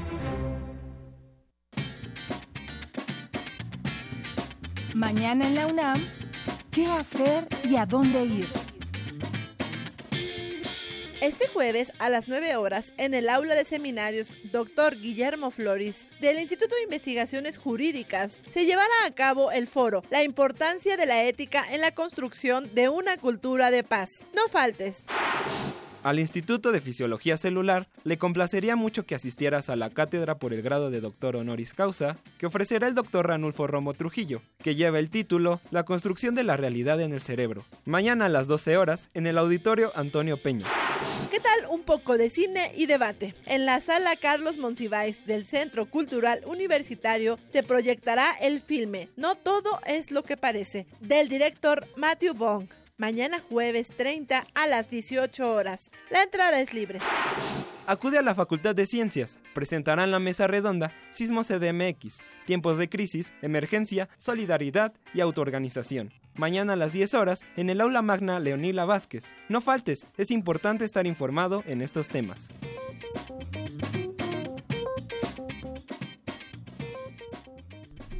Continuamos dos de la tarde con seis minutos. También queremos hacerle otra invitación hoy aquí en la sala Julián Carrillo de Radio UNAM.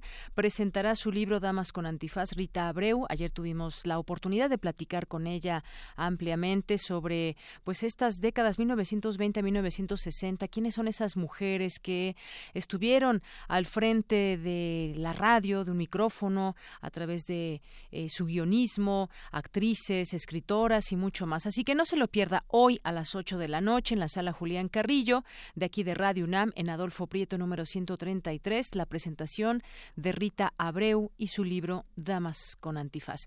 Y aprovecho para enviar también saludos a todas las personas que nos están sintonizando en este momento en el 96.1 de FM y en www.radio.unam.mx. Nos da mucho gusto que nos acompañen y que se hagan presentes a través de nuestras redes sociales como Susana González, también eh, el Seminario de Cultura, que hace rato tuvimos una entrevista, por aquí un tuit, muchas gracias, el Puic UNAM, al propio Celso Piña que estuvo ayer, que le dio favorito a un, a un tuit de Prisma RU. Carlos Balmaceda, también Radar DX, Fernando García. DX, ¿ese radar DX es radar DX del diexismo? Me supongo que sí. Eh, Kat L. Vázquez, César Soto, Maxi Sánchez Aldana, Itzel Guerrero, muchas gracias. Oralia Ramírez, José Luis Sánchez, gracias que nos están escuchando. Gracias a todos ustedes. Pablo Rodrigo también, Amira Zarco, Proregiones UNAM, Marco Antonio Solís Peñalosa, Liv. Eh, también por aquí ya nos sigue Tessa Uribe, nuestra compañera locutora aquí en Radio UNAM, que mañana la tendremos, por cierto, ¿eh? nos va a invitar a un curso, así que pues siga escuchándonos y, ella nos va a invitar a un, a un curso maravilloso que ella misma impartirá. Pero bueno, vamos a continuar y ahora es turno de irnos con nuestra compañera Cindy Pérez Ramírez. Bajo la premisa de que otra forma de acercarse al derecho es posible, se creó el libro Derecho y Literatura, una alianza que subvierte el orden de la coordinadora Aleida Hernández, Cervantes, y nuestra compañera Cindy Pérez Ramírez estuvo en la presentación del texto y nos tiene la información. Adelante, Cindy. ¿Qué tal, Deyanira? Muy buenas tardes a ti y al auditorio de Prisma RU. El libro Derecho y Literatura, una alianza que subvierte el orden, busca mover al derecho de sus estructuras, de su diálogo interno en algo distinto, no mistificado con el que se pueda dialogar a partir de otros lenguajes, que se pueda mirar desde otros enfoques y se busque comprender a profundidad lo que intenta regular las relaciones de los seres humanos en colectividad. Durante la presentación en el Centro de Investigaciones Interdisciplinarias en Ciencias y Humanidades de la UNAM, José Alfonso Bouzas Ortiz académico de la Facultad de Derecho, señaló que el texto es una muestra de la expresión poética que existe en el derecho y que en ocasiones no es tomado en cuenta. Yo creo que en las leyes hay muchas expresiones poéticas del derecho y que poco o nada las hemos explotado. Durkheim, por ejemplo, y lo citan en el libro, nos habla de tres dioses, de tres enviados, eh, de tres jueces, y nos hace la diferencia de cómo juzga el uno, cómo juzga el dos y cómo juzga el tres. Y nos pone a pensar cuál de los juicios es verdaderamente la solución del conflicto y es que la literatura tiene un enorme potencial para reflexionar en torno al derecho, por lo que es necesario abrir las puertas de ese mundo jurídico de estructuras y jerarquías normativas férreas para que pasen las explicaciones amplias de lo humano. Habla la coordinadora del libro, Aleida Hernández Cervantes. Lo que queríamos con este texto es que la capacidad y la brillantez de los estudiantes del posgrado de Derecho tomara lugar, fuera quien tuviera eh, el protagonismo en este, en este texto. Es, es poco común que los libros los escriban los estudiantes, los alumnos, las alumnas, pues este es un, un, homenaje a la brillantez y la capacidad que pueden tener los estudiantes, que, que no se tienen que guardar sus trabajos en la computadora o en un cajón, porque muchas veces tienen un potencial que incluso supera a sus propios maestros. El libro Derecho y Literatura, una alianza que subvierte el orden de la coordinadora Aleida Hernández Cervantes, está editado por Bonilla Artigas Editores. Hasta aquí mi reporte. Muy buenas tardes. Gracias, Cindy. Continuamos ahora con mi compañera Virginia Sánchez, Vicky, que ya se encuentra aquí con nosotros y ya tuvo la oportunidad de estar en este recorrido de eh, Marichuy, así como se le conoce a esta aspirante indígena, candidata presidencial independiente, María de Jesús Patricio Martínez. Estuvo en nuestra casa de estudios, se juntaron varios miles de estudiantes y para escuchar el mensaje que dio, cuéntanos, Vicky, muy buenas tardes. Hola, ¿qué tal, Dayanira y auditorio de Pisma RU? Muy buenas tardes. Pues así es, tuve la oportunidad de estar desde ayer desde temprano, primero en la, en la conferencia de Eduardo Matos Moctezuma, entonces fue muy interesante permanecer ahí y esperar la llegada de, de Marichui. Eh, bueno, pues sí, este martes cientos de universitarios y universitarios se congregaron en la explanada que se encuentra entre la Biblioteca Central y la Torre de Rectoría, frente a las islas, para recibir a María de Jesús Patricio Martínez, conocida como Marichui, para promover su candidatura independiente para las elecciones presidenciales del 2018. Y bueno, alrededor de las tres y media, Marichui arribó a CEU y el primer acto que realizó fue en el lugar donde fue asesinada Lesbi Berlín Osorio el 3 de mayo de este año en un pasillo que dirige al Instituto de Ingeniería, donde externó a la madre de Lesbi su apoyo total y dijo sumarse a la exigencia de ni una mujer más asesinada.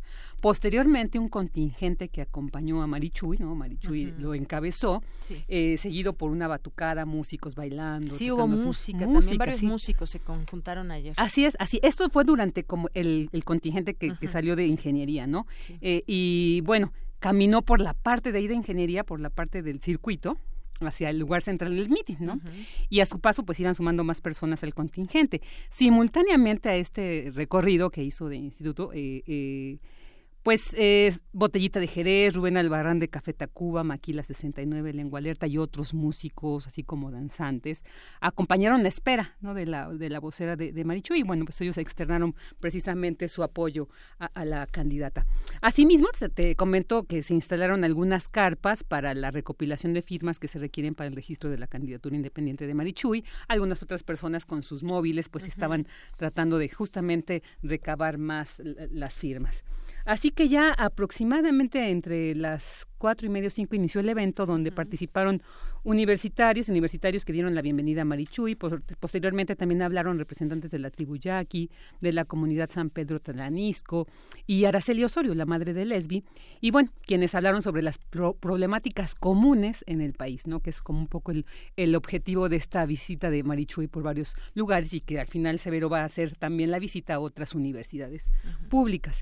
Y bueno, eh, durante este discurso, cuando ya finalmente habló Marichuy, comenzó hablando de la importancia precisamente de la educación. Escuchemos qué dijo.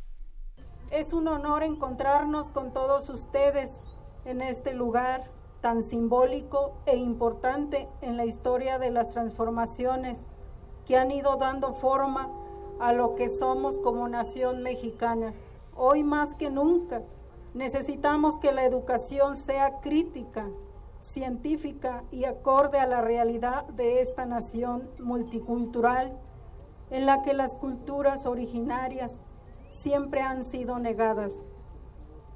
Lo anterior para que deje de existir el adiestramiento para instruir operadores del despojo, de la producción desmedida, de los justificadores del desastre social, político y ambiental a que nos han sometido este sistema capitalista. Que deje de ser la educación el semillero de la enajenación de los pueblos en nuestras comunidades y en las ciudades. O sea, que deje de ser parte de los engranes que hacen funcionar al sistema capitalista. Eh, también señaló que la educación debe ser gratuita y popular, pues se trata de un derecho, no de una mercancía, y que es necesaria para reivindicar y ejercer sin miedo la construcción de nuevas formas y horizontes y se mantenga un vínculo con los más desposeídos. Así pues, es urgente lograr que la generación y transmisión del conocimiento en las universidades y escuelas esté permanentemente vinculado y al servicio de las y los de abajo sea en las ciudades o en las comunidades indígenas y campesinas, y que no sea más un arma de los poderosos para seguir con este sistema depredador que ya amenaza la vida entera. Asimismo expresó que la memoria es la virtud de las comunidades y los pueblos que conforman el Congreso Nacional Indígena, por lo que externó estarán acompañando y exigiendo justicia para aclarar los asesinatos de los estudiantes Lesbio Osorio, Carlos Inue Cuevas Mejía y de Luis Roberto Magalón de Gaona. También se manifestó en contra de los feminicidios que laceran nuestro país e hizo mención de las luchas estudiantiles, lo cual señaló es una muestra de que no eh, los estudiantes no solamente son el futuro, sino el presente de este país. Venimos buscando la conciencia colectiva de abajo, esa que hemos visto nacer y florecer en los estudiantes organizados y que nos han enseñado mucho con su dignidad y determinación. Prueba de ello son las luchas históricas hechas por los estudiantes de 1968, 1986 y 1999, que nos recuerdan que es también la hora de ustedes y que no solo son el futuro, sino el presente, y no de México, sino del mundo. Hoy les decimos que junto con ese aprendizaje en la memoria histórica de los universitarios y la juventud rebelde, es el tiempo de impulsar y construir desde el pensamiento y acción colectiva de los pueblos originarios y la dignidad y la fuerza de la lucha de las mujeres que se rebelan y se organizan, el nuevo mundo que nos está reclamando la historia.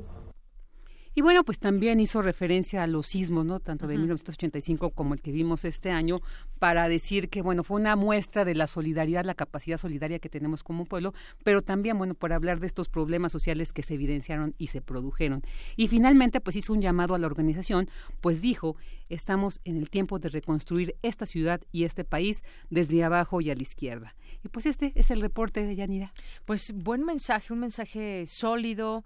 Eh, habló sobre esta empatía con las mujeres, con los estudiantes, sobre los problemas que aquejan a este país. Y bueno, pues ahí estuvo recolectando firmas para, pues para ver si se suman todas estas firmas que pide el INE, que es un requisito y que pues todavía tienen varias semanas los que pretenden ser candidatos independientes para que pueda quedar constancia de ese registro. Así es, sí, un, un discurso muy incluyente y que como ya lo ha remarcado, pues este recorrido en sí es para ir escuchando ¿no? esas problemáticas que aquejan en cada uno de estos lugares, las comunidades que visita y pues sumarse ¿no? a, esta voz. Pues tuvo un buen llamado, hay varios, varios cientos o varios miles de estudiantes. Soy mala para calcular, pero sí eran más de mil estudiantes, bueno, y no solamente estudiantes, se veían padres, madres de familia, académicos, ahí vi a, Luis Villoro, ¿no? Acompañando a Daniel Jiménez Cacho también. O sea, realmente sí tuvo una, un buen recibimiento eh, eh Marichuy. Muy bien. Bueno, pues ahí estaremos pendientes. Digo, si va algún otro candidato por, o algún eh, posible candidato, pues por supuesto también, y si va a la UNAM, pues tendríamos también toda esta. Claro, claro, tendremos que. finalmente ella vino a esta casa de estudios y bueno, pues ahí está el reporte. Muchas gracias, Vicky. Gracias, muy buenas tardes. Muy buenas tardes. Queremos escuchar tu voz. Nuestro teléfono en cabina es 55 36 43 39. Tu opinión es muy importante. Escríbenos al correo electrónico prisma.radiounam@gmail.com.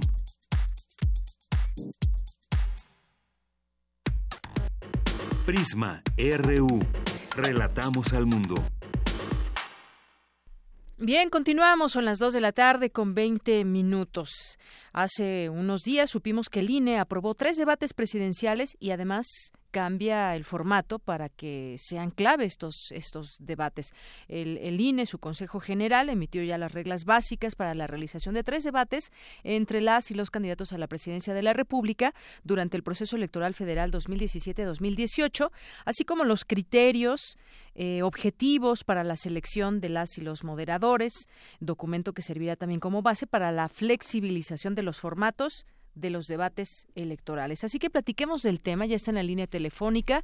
Me da mucho gusto recibirlo en este espacio vía telefónica al doctor Emilio Bizarretea. Él es académico de la Facultad de Ciencias Políticas y Sociales de la UNAM. Doctor, ¿cómo está? Muy buenas tardes. Mi queridísima Deñadira, un placer y un honor estar con y con tu auditorio, como siempre. El placer y el honor también son míos, doctor. Pues platiquemos cómo ve estos debates presidenciales, este cambio de formato que se pretende y que además también decían, bueno, se podrían lanzar algunas, algunas preguntas de improviso y demás. Esto, pues, eh, finalmente va a beneficiar a quien llega el mensaje, que son todos los posibles electores en este, en este país mayores de 18 años. Fíjese que eh, la decisión de, del, del INE es muy importante porque lo que tenemos aquí es, bueno, la formalización de los debates.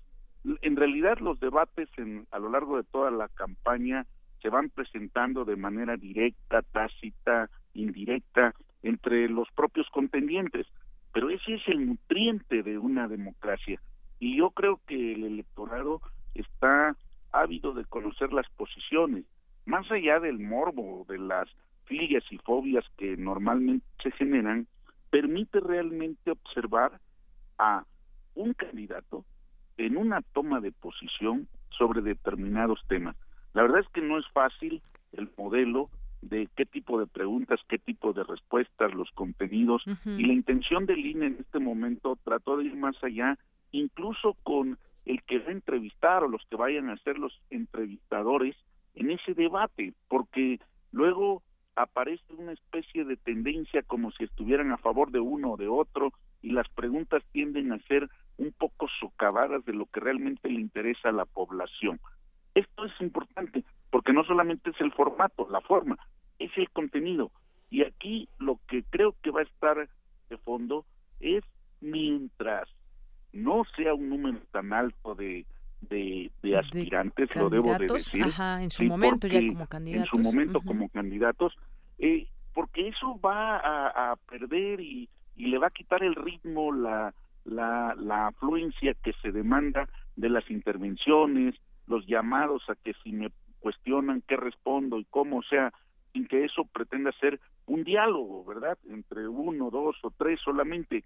Pero ayer veíamos, usted acaba de mencionar la nota de la visita de Marichuy a la universidad, por ejemplo, es increíble, es un discurso muy fresco, ¿eh? Debo decirlo con mucho respeto y mucho aprecio, o sea, es un discurso muy fresco, muy sencillo, muy claro, muy preciso, que estoy cierto que va a penetrar más allá de lo testimonial que se está viendo el registro de las firmas, ¿eh? ojo con ello, porque esto también va a formar parte de los debates genéricos y ojalá y lo deseamos, yo creo que todos, que realmente se incorpore a la boleta electoral. ¿eh? Eso va a poner en temas que realmente no solamente las causas indígenas, sino todas las causas populares ligadas a una zona que hemos desatendido. Eh, no solamente lo digo el gobierno, sino incluso en las áreas de investigación y análisis de nuestra propia universidad. ¿eh? Lo digo con respeto. Con respeto y siendo autocríticos, claro. Sí, sí, sí, hay que decirlo. Muchos lo hemos dejado de lado porque no son temas muy grandes o que se vendan. Y esto que ayer se escuchó, la verdad, hay que tomarlo en cuenta, ¿eh? Así es. Mira, la verdad, ¿eh? la verdad que sí. Lo digo, ¿eh? Sí, por supuesto, resonó ahí en nuestra universidad este discurso. Bueno, ya se tiene fecha hasta de estos mm, eh, debates, uno el 22 de abril, aquí en la Ciudad de México a las 8 de la noche. Bueno, todos van a ser, dos van a ser a las 8, uno a las 9, otro va a ser en Baja California, otro en Yucatán. Y bueno, eh, habló el consejero presidente del INE, Lorenzo Córdoba, dice que pues las propuestas de estos eh, debates o formatos pues darán forma también a, o que deben contribuir al ejercicio del derecho a la información y coadyuven a la reflexión previa a la emisión del sufragio. Y uno de pronto se pregunta también, doctor, porque ya hemos visto otros momentos presidenciales y otras eh, otros debates que muchas personas critican no es que esto no realmente no es un debate como tal y, y las preguntas y bueno nadie está contento pero realmente la gente decide su voto gracias a los debates. Qué o qué tanto influye el ver un debate a ver si mi candidato es X por ejemplo yo ya sé que voy a votar por él desde antes qué tanto influye que a lo mejor le vaya mal en el debate o qué tanto influye que yo nunca me haya percatado de tal candidato y que además es una vamos a poner un ciudadano y que yo lo escuche y pueda pueda emitir mi voto a favor de esa persona. ¿Qué tanto influyen los debates? No, yo, creo que hay una gran influencia. Déjeme que haga una muy brevísima historia. De aquel debate Nixon-Kennedy que usted recordará, ¿sí? Pues realmente emerge triunfante Kennedy. Casi ya tenía la, el triunfo en la bolsa y eso es importante. Aquí la historia en nuestro país han sido debates que han sido muy señalados porque de una u otra manera han inclinado ciertas opiniones. Si me permite decirlo sin tener un dato tan fehaciente como quisiera, pero yo estoy convencido de que un debate permite influir entre un 25 y 30% la intención del votante. ¿eh? Sí. Porque uno, mira, puede tener uno la percepción, este es mi candidato, me parece que lo he seguido, lo he mantenido, es mi partido, todas estas versiones, pero a la larga en que uno observa, también hay un grado de objetividad que lo tiene que mantener, más allá de lo que tienen los partidos políticos como voto duro, ¿eh? Ese no se va a mover, ¿sí? Pero lo que sí se va a mover es la percepción que muchos electores tengan a partir de cómo observen el comportamiento. Y aquí sí hay que decirlo, yo me atrevo a decirlo, necesitamos un debate que lleve de propuestas serias, que sea realmente no rijoso ni beligerante, sino ni, ni mucho menos vulgar ni mediocre. ¿eh? Perdón que lo diga. Sí, sí, ¿eh? sí. No, no, no, no. Insultos estamos cansados. Lo que necesitamos son propuestas a problemas y soluciones realistas a estos problemas. Creo que la sociedad en alguna medida está un poco cansada ya de que no haya una propuesta seria. No, no, no ocurrencias, ni inventos, ni nada, ni, ni que nos traigan las perlas de la Virgen ni que nos bajen los cuernos de la luna. A ver, ¿cómo le vamos a hacer a lo que se plantea brevemente? Y yo creo que hay avances buenos, ¿eh? Ya, están, ya hay propuestas de programas de gobierno, ya están surgiendo ahorita con el destape, nominación casi ya del, del candidato del PRI, pues de alguna manera esto se pone en una perspectiva más amplia, pero también muy influyente a lo que percibe el electorado. ¿eh? Pues sí, ya, ya iremos viendo ahí también cómo, cómo ocurre esto, cómo será el, tema de los, de los debates, realmente que sea un contraste político que sirva a la ciudadanía para conocer de la mejor manera esas propuestas y sobre todo poniendo énfasis en esto que usted decía, mientras no sean muchos y que se pierda quizás ese, esa riqueza del debate y demás, porque pues no sé, nos imaginaríamos a los partidos eh, comunes que ya conocemos, ahora hay un frente también que se ha formado, pero vamos a ver también la figura independiente será importante en esta ocasión por primera vez e incluida dentro de un debate. Pero ya veremos, ya sabremos quiénes son y cómo acercando la fecha conoceremos estos formatos exactos de cada uno de los debates, que puede ser uno, dos moderadores, preguntas que de pronto pues no, no, eh, que puedan resultar quizás incómodas o quizás de sorpresa y vamos a ver que todo esto sea dentro de un marco pues bastante moderado, como decía también usted. Y dentro de todo este engranaje político, doctor, está pues el destape de José Antonio Mit, quiere ser el candidato del PRI, no, no de su partido, pero del PRI, que ahora pues ya quizás lo, lo adopte de alguna manera como partido, aunque no se inscriba, porque ya lo dijo, frente al frente precisamente al frente que se ha formado con partidos como el PRD y el PAN eh, que piensan hacerle eh, pues restarle votos a los a los al partido revolucionario institucional que es justamente como nació el frente. Cómo ve usted este destape y esta el frente se debilitaría ya o cómo sí no no no. Traemos una aritmética electoral ahorita lo que se ha visualizado. Los datos en realidad son muy primarios para poderlos especular no ayer eh, se mencionaba ya incluso una encuesta con un planteamiento y posicionamiento que yo creo que hay que madurar. ¿Qué es lo que tenemos? O sea, el cuasi candidato del PRI, José Antonio Mit, es un simpatizante de un partido con una tendencia histórica entre filias y fobias, pros y contras, que no va a ser tan fácil que lo arropen, ¿eh? Perdón que lo diga así. ¿Qué significa? Sí, ya hay la manifestación de los sectores, de las dirigencias, de las estructuras, pero aquí hay un trabajo de convencimiento que tiene que lograr el candidato ¿eh? Hoy en la tarde es muy posible que ya le entreguen su registro, eh, por lo que hemos eh, escuchado, ¿no? En los datos de aspirante, y si es el único, pues ya será propiamente el candidato, ¿no? Y que el convencimiento tuvo que venir también del PRI, porque se convencieron que un candidato del PRI, pues tal vez no iba a ir por buen camino. Yo, yo creo, y perdón que lo diga así, ¿eh? ahí hubo un cálculo de potencialidades del presidente Peña finalmente que ha permitido hacer este esfuerzo no de ahorita, sino desde que se modificaron los estatutos para que un externo que no tuviese 10 años de militancia ni hubiese ocupado un cargo de elección popular por el PRI pudiese competir, que es el caso, ¿no?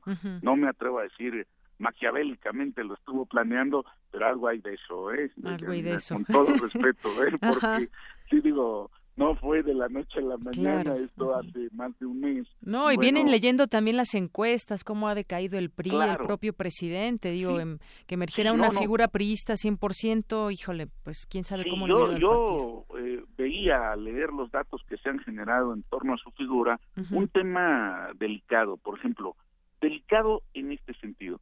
No ha tenido un cargo de elección popular. No voy a negar ni su profesionalismo ni su experiencia de gobierno en términos del poder ejecutivo, pero fíjese usted, en las tareas legislativas, el gran problema que tenemos es que es un juego de dimes y diretes de toma y daca, que obviamente lo lleva a una negociación de bote pronto muy fuerte, que en términos estrictos está en las dirigencias de los partidos y en particular en el PRI, está en unas dirigencias un poco ya atrasadas, ¿eh? necesita renovarse, porque de lo contrario el electorado joven, 40% de la población, eh, de acuerdo al padrón, eh, no se le nota que tengan esa vinculación. Y yo creo que un poco eso influyó en que un candidato simpatizante, un candidato vestido con la idea del ciudadano y con cierto ropaje de panista, pues fuese de alguna u otra manera ungido como el candidato. ¿eh? Creo que ahí hubo un buen cálculo,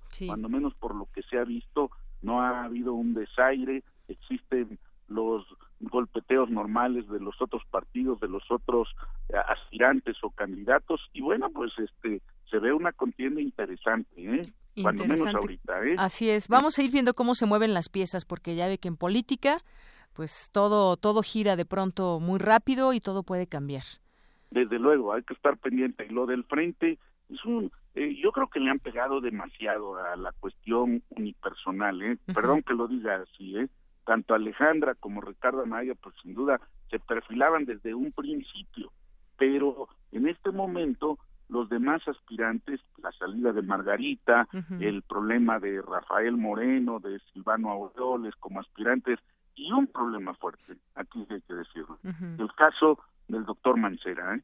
no lo perdamos de vista, porque aquí sí lo tengo que decir de esta manera, si él decide que lo apoye y lo arrope el PRD, tenemos la inminente ruptura de el tema del frente. Así es, y que ya se deja entrever ahí algunas cosas. Sí, eh, los señalamientos han sido muy críticos, aunque yo con todo respeto lo digo, o sea, ahí sí esa parte universitaria de Miguel Mancera no hay que quitársela y hay que llevarlo a esa arena y que hace obligarlo a que reflexione también. Porque, mire, en el fondo, las divisiones, y ahí sí hay que decirlo, digo, no necesita ser uno un Nostradamus, ¿no? Si se divide el frente, si se dividen los demás partidos, si se divide el PRD, el PAN, y si se dividen las causas que trae Morena y compañía, no le demos vuelta, ¿eh? No le demos vuelta. Bueno, pues lo seguiremos discutiendo, doctor, si le parece bien. Ahí estamos y a la orden y muy agradecido, ¿eh? Muy bien. Igualmente, doctor, hasta luego, un abrazo. A la orden. Gracias mil. Hasta luego. Hasta luego, doctor Emilio Vicerretea, académico de la Facultad de Ciencias Políticas y Sociales de la UNAM. Prisma RU. Relatamos al mundo. Bien, pues como le habíamos adelantado al inicio de este espacio, vamos ahora con nuestra compañera Ruth Salazar en diversa versión esta sección porque el, el, pasado sábado fue Día Mundial de la Eliminación de la Violencia contra la Mujer y nos habla acerca de la importancia de esta conmemoración. Adelante. Diversa versión, transitando al horizonte de la igualdad.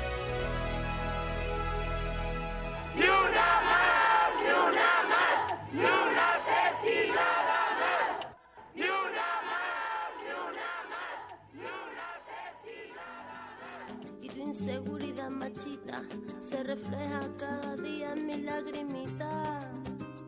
Una vez más, no, por favor, que estoy cansada y no puedo con el corazón. Una vez más, no, mi amor, por favor, no grites que los niños duermen. ¿Qué tal, Deyanira, auditorio de Prisma RU? El pasado sábado 25 de noviembre, con marchas en varios estados de la República, se conmemoró el Día Internacional de la Eliminación de la Violencia contra la Mujer. En México, las entidades donde mayor incidencia de violencia extrema contra la mujer hay son Guerrero, Estado de México, Chihuahua, Michoacán, la Ciudad de México, Oaxaca, Chiapas, Sinaloa, Sonora, Durango. Ahí, en Durango, vivía Pati, en Santa María del Oro. El día 8 de agosto de este año, Patricia Carrera Chaparro, de 16 años, se salió de, de la casa porque unos amigos de ella la invitaron a salir. Pasa muchas horas y no regresa. Le marcan a su celular y no contesta, manda buzón. Mm, Buscan a las amigas para que digan dónde, dónde está Pati, porque pues nunca llegó. Los amigos con los que la mamá de Patty la dejó salir solo media hora eran Luis Felipe Díaz Ochoa y Víctor Manuel González Cerino. Pasa un día y la familia interpone la demanda con el, con el Ministerio Público por desaparición. Se interrogan a Luis Felipe y Luis Felipe empieza a dar varias versiones. Primero dice que se fue con las amigas, el Ministerio Público manda a hablar a las amigas y ya estando las amigas ahí retira lo que dice y cambia totalmente la versión. Dice que dijo que iba al baño, se bajó y ya no regresó. Lo empiezan a interrogar más y ya lo detienen. Y él confiesa hasta tres días después, el 11, el 11 de agosto, confiesa que abusaron de ella ella entró en convulsión, le dio una convulsión y ellos se asustaron y fueron y la tiraron al río. En ese tiempo el río iba muy crecido, el río se llama el río Sixteen y que la tiraron ahí y pues obviamente ella en medio de una convulsión y sin saber nadar pues pues se ahogó. ¿Y qué podemos decir de México? En donde las mujeres somos violadas, asesinadas y nuestros cuerpos son aventados como si fuéramos perros. En México, ocho mujeres fueron asesinadas diariamente en 2016, es decir, 2.813 en ese periodo, la cifra más alta registrada en los últimos 27 años, según cifras del INEGI. De acuerdo con la cuarta encuesta nacional sobre violencia contra las mujeres, hubo un aumento de 430 mujeres asesinadas el año pasado, lo que representa un incremento de 18.4%. También reveló que las mujeres jóvenes son las más expuestas a la violencia extrema. 36 de cada 100 mujeres asesinadas fueron estranguladas, ahorcadas, ahogadas, quemadas, golpeadas con algún objeto o heridas con un arma punzo cortante. Patricia fue una de ellas. El día 16 de agosto, el cuerpo de Patricia Carrera Chaparro es encontrado cerca de un arroyo que se junta con el río Sixtín. La necropsia reveló que tenía golpes y que intentó defenderse, que fue que sí, que efectivamente fue violada, que murió 10 minutos después de que la aventaron al río, por, murió por sumersión. El presidente de la Comisión Nacional de los Derechos Humanos, Luis Raúl González Pérez, dijo que en la violencia contra las mujeres los grandes enemigos son la indiferencia, el silencio y sobre todo la impunidad. De ahí que se requiera visibilizar, denunciar y sancionar. Hasta ahorita la familia no ha tenido una respuesta porque ya que uno de los de los presuntos asesinos se encuentra prófugo. Su nombre es Víctor Manuel González Serino. Supuestamente ya se giró la orden de aprehensión, pero no se sabe concretamente si sea cierto o no, porque a la familia no le han querido dar ni acceso a la carpeta de investigación. Al único que se tiene detenido es a Luis Felipe Díaz Ochoa y no se sabe si lo vayan a sentenciar y vayan a tipificar como feminicidio, que fue lo que realmente fue. Faltan nuestras hermanas las desaparecidas, las mujeres que son víctimas de trata, de esclavitud sexual. Realmente las autoridades y este Estado no es que sea omiso, es criminal. La familia de Patty es una más que sigue esperando justicia, una familia que vive con temor, ya que las autoridades no les brindan protección. Patricia tenía una bebé de cuatro meses en, en ese tiempo, ahorita ya tiene siete. De Yanira Auditorio, esta es la historia de Patricia Carrera Chaparro, quien fue asesinada dos semanas antes de cumplir apenas los 17 años de edad. Por hoy me despido. Dudas, comentarios y sugerencias vía Twitter en arroba Ruth Salazar O. Voy a volverme como el fuego, voy a quemar tu puño de acero y del morado de mi mejilla saldrá el para cobrarme las heridas. Malo, malo, malo eres, no se daña quien se quiere,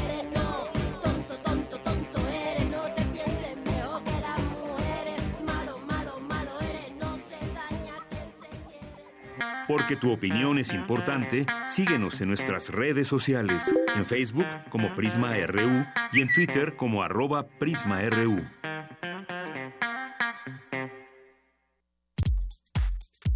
Tu opinión es muy importante. Escríbenos al correo electrónico prisma.radiounam@gmail.com.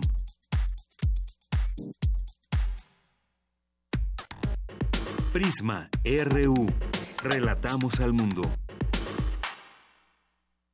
Continuamos, son las 2 de la tarde con 41 minutos y debido al nombramiento del Banco de México, nuevo nombramiento, había la expectativa de qué sucedería con el peso, con las operaciones cambiarias y bueno, pues no ha sucedido mayor tema en este asunto, así que pues, la moneda mexicana no tuvo una reacción significativa. Platiquemos de este tema, ya está en la línea telefónica la maestra Patricia Rodríguez. Ella es investigadora en ciencias económicas y catedrática de la Facultad de Economía de la UNAM. Maestra, bienvenida este espacio. Muy buenas tardes. Buenas tardes, gracias por invitarme. Bueno, pues ya conocemos ahora al nuevo gobernador del Banco de México, Alejandro Díaz de León, y se preveía dentro de las expectativas que algo pudiera suceder con el peso o alguna reacción en este sentido. Finalmente no la hubo y cómo entender en el contexto que tenemos ahora eh, este nombramiento, maestra.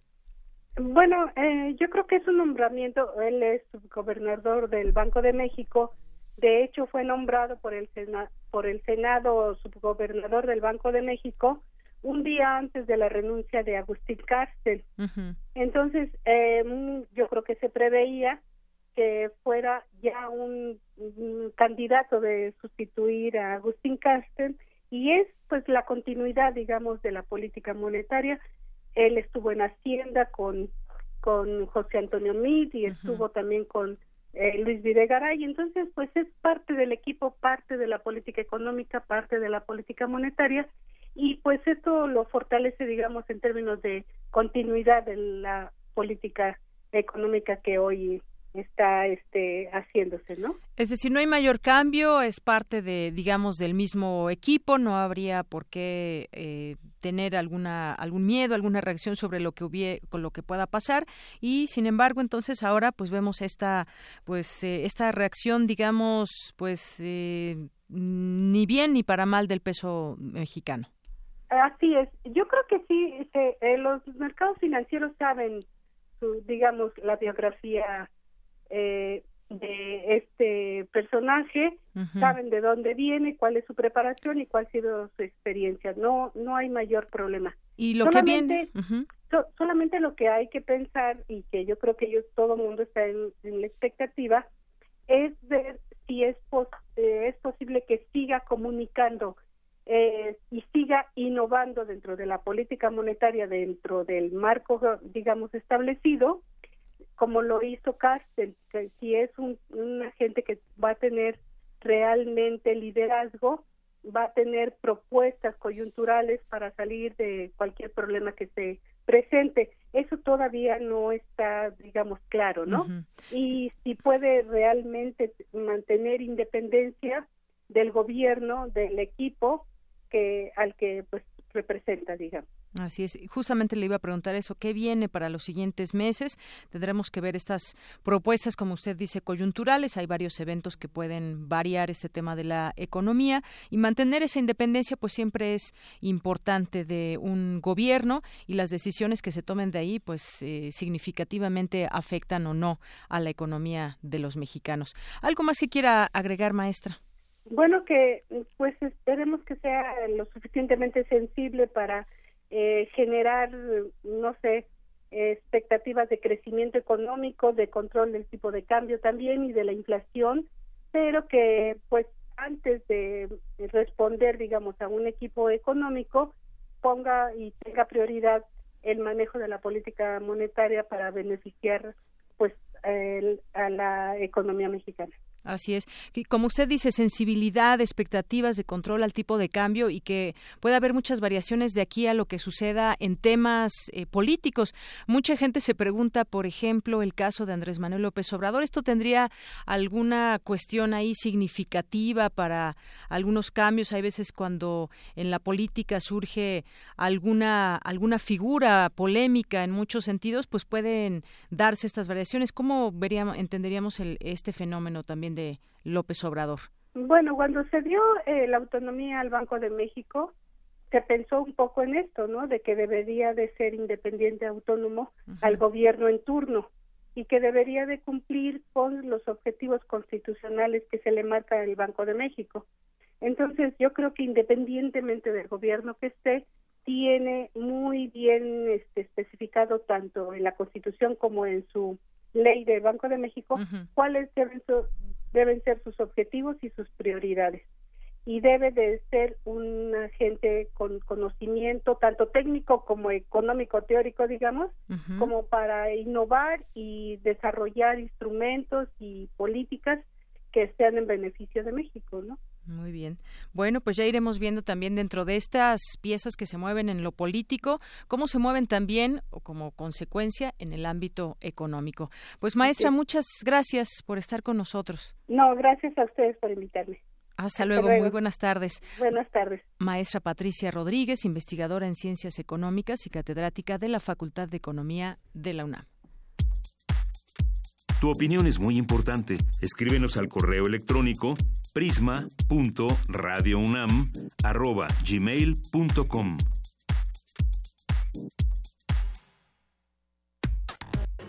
Prisma RU. Relatamos al mundo.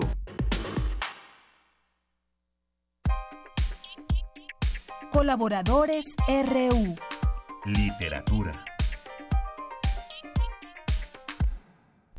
Continuamos dos de la tarde con 47 minutos. Es momento de literatura y ya está aquí con nosotros Yabo Mora, nuestro columnista literario para este espacio de Prisma RU, que nos trae hoy un libro, nos trae a Trump a la mesa a través de Aileen Truax. ¿Cómo estás, Yabo? Buenas ¿Qué tardes. tal? Buenas tardes. Muy bien, gracias. ¿Usted? Bien, muy bien, gracias. ¿Qué tal?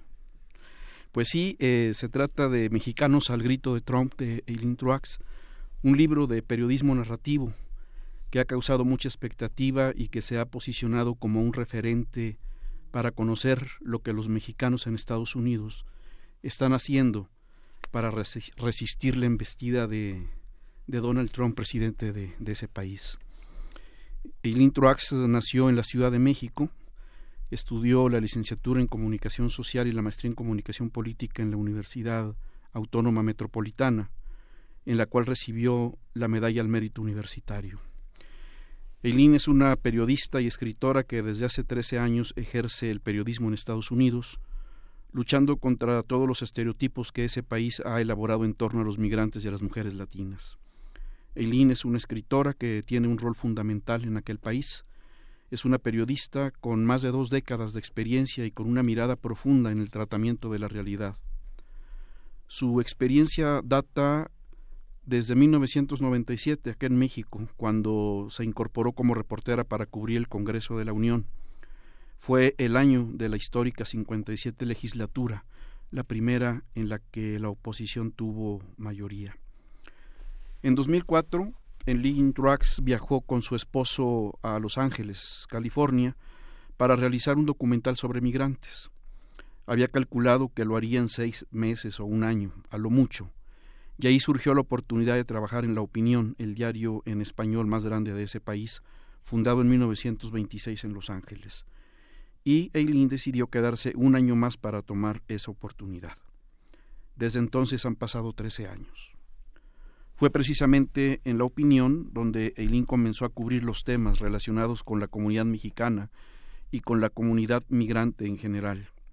Hoy, nuestra autora es de las periodistas mejor enteradas sobre el tema, la que más lo trabaja y la que más ha aportado en el debate migratorio de aquel lado de la frontera.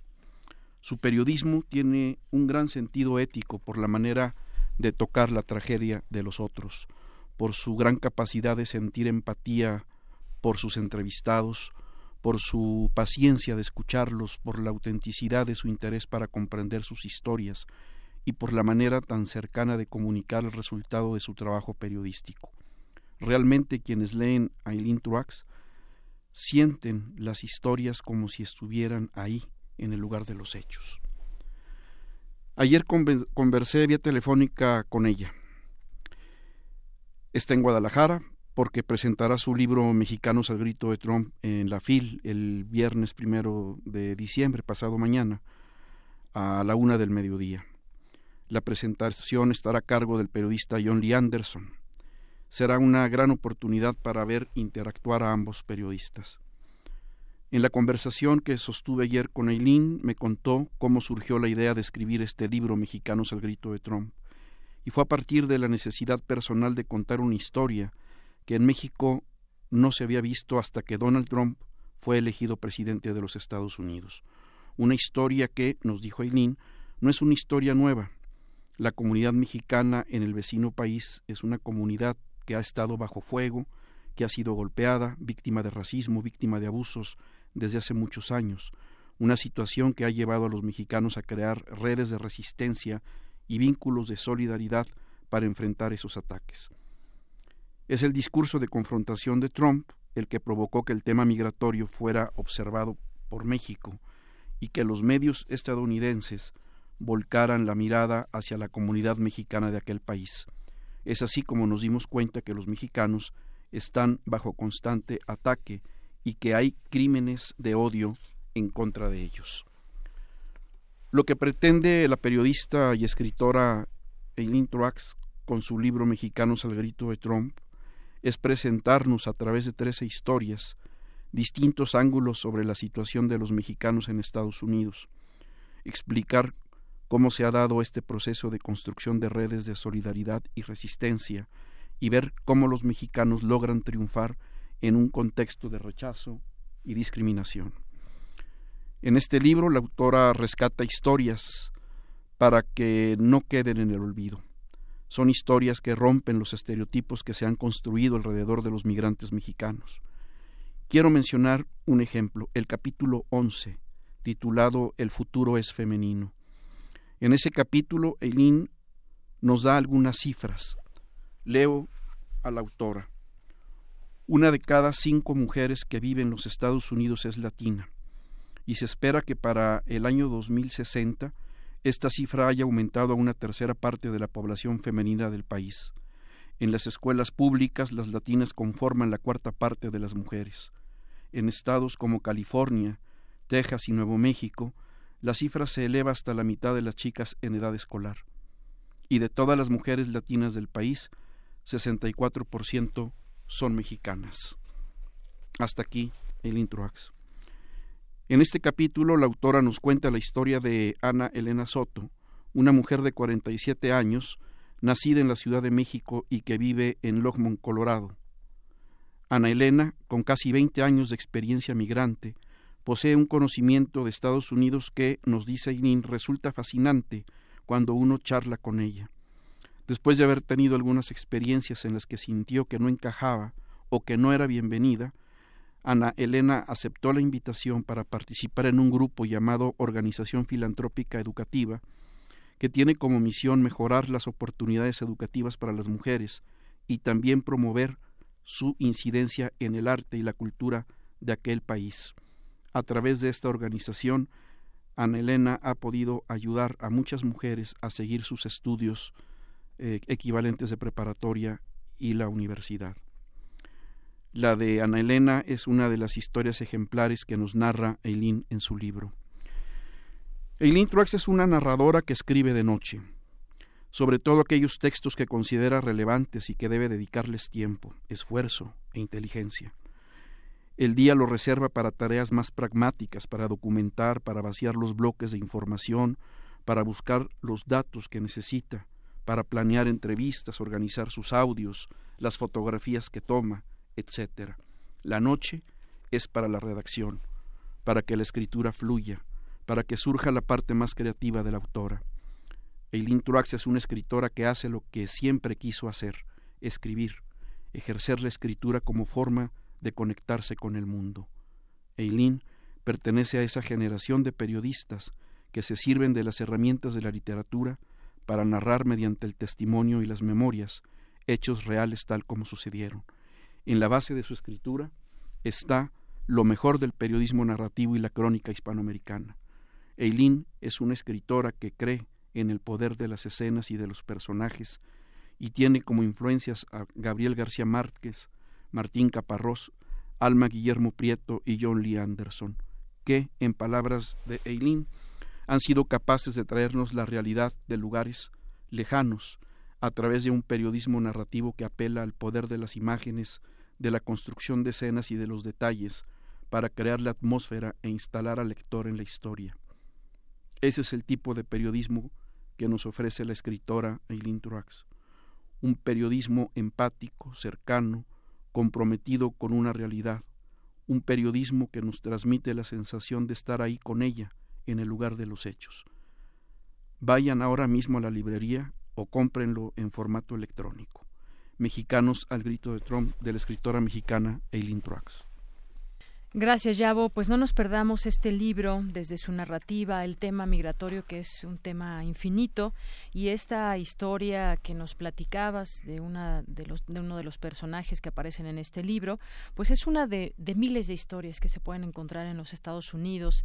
Y, y, decías ahí las cifras, muchas, muchas mujeres mexicanas que están luchando por tener una mejor vida allá, ya que aquí en su país no pudieron tenerla. Así que, pues muy recomendable este libro de Aileen Truax. Muchas gracias, Yabo Mora. Gracias a ti. Buenas tardes. Bueno, pues ya con esto nos despedimos, llegamos al final de esta emisión. Muchas gracias por su atención. Recuerden mañana sintonizarnos en punto de la una de la tarde. Y me despido, soy de Yanira Morán, a nombre de todo el equipo. Que tenga buena tarde, buen provecho y le invitamos, recuerde a este libro, la presentación de, del libro de Rita Abreu, Damas con Antifaz, que se presenta hoy aquí en la sala Julián Carrillo a las 8 de la noche, aquí en Adolfo Prieto número 133. Hasta mañana.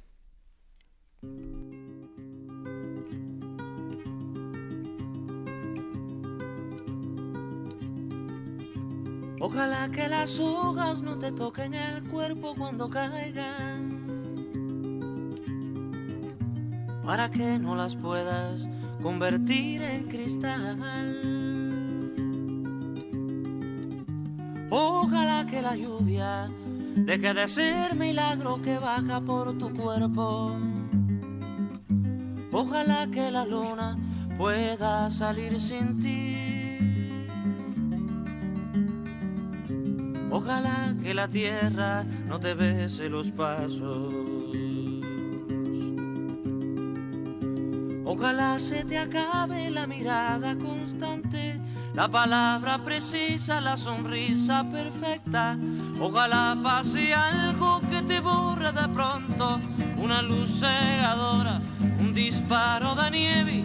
Ojalá por lo menos que me lleve la muerte para no verte tanto para no verte siempre en todos los segundos, en todas las visiones.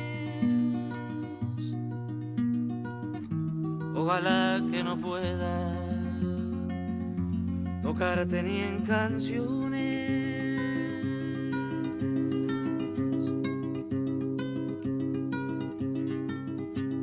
Ojalá que la aurora no dé gritos que caigan en mi espalda.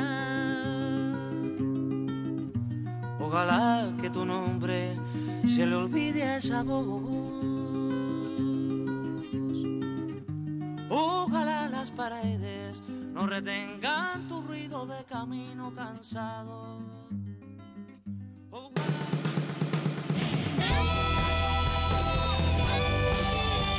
Prisma RU.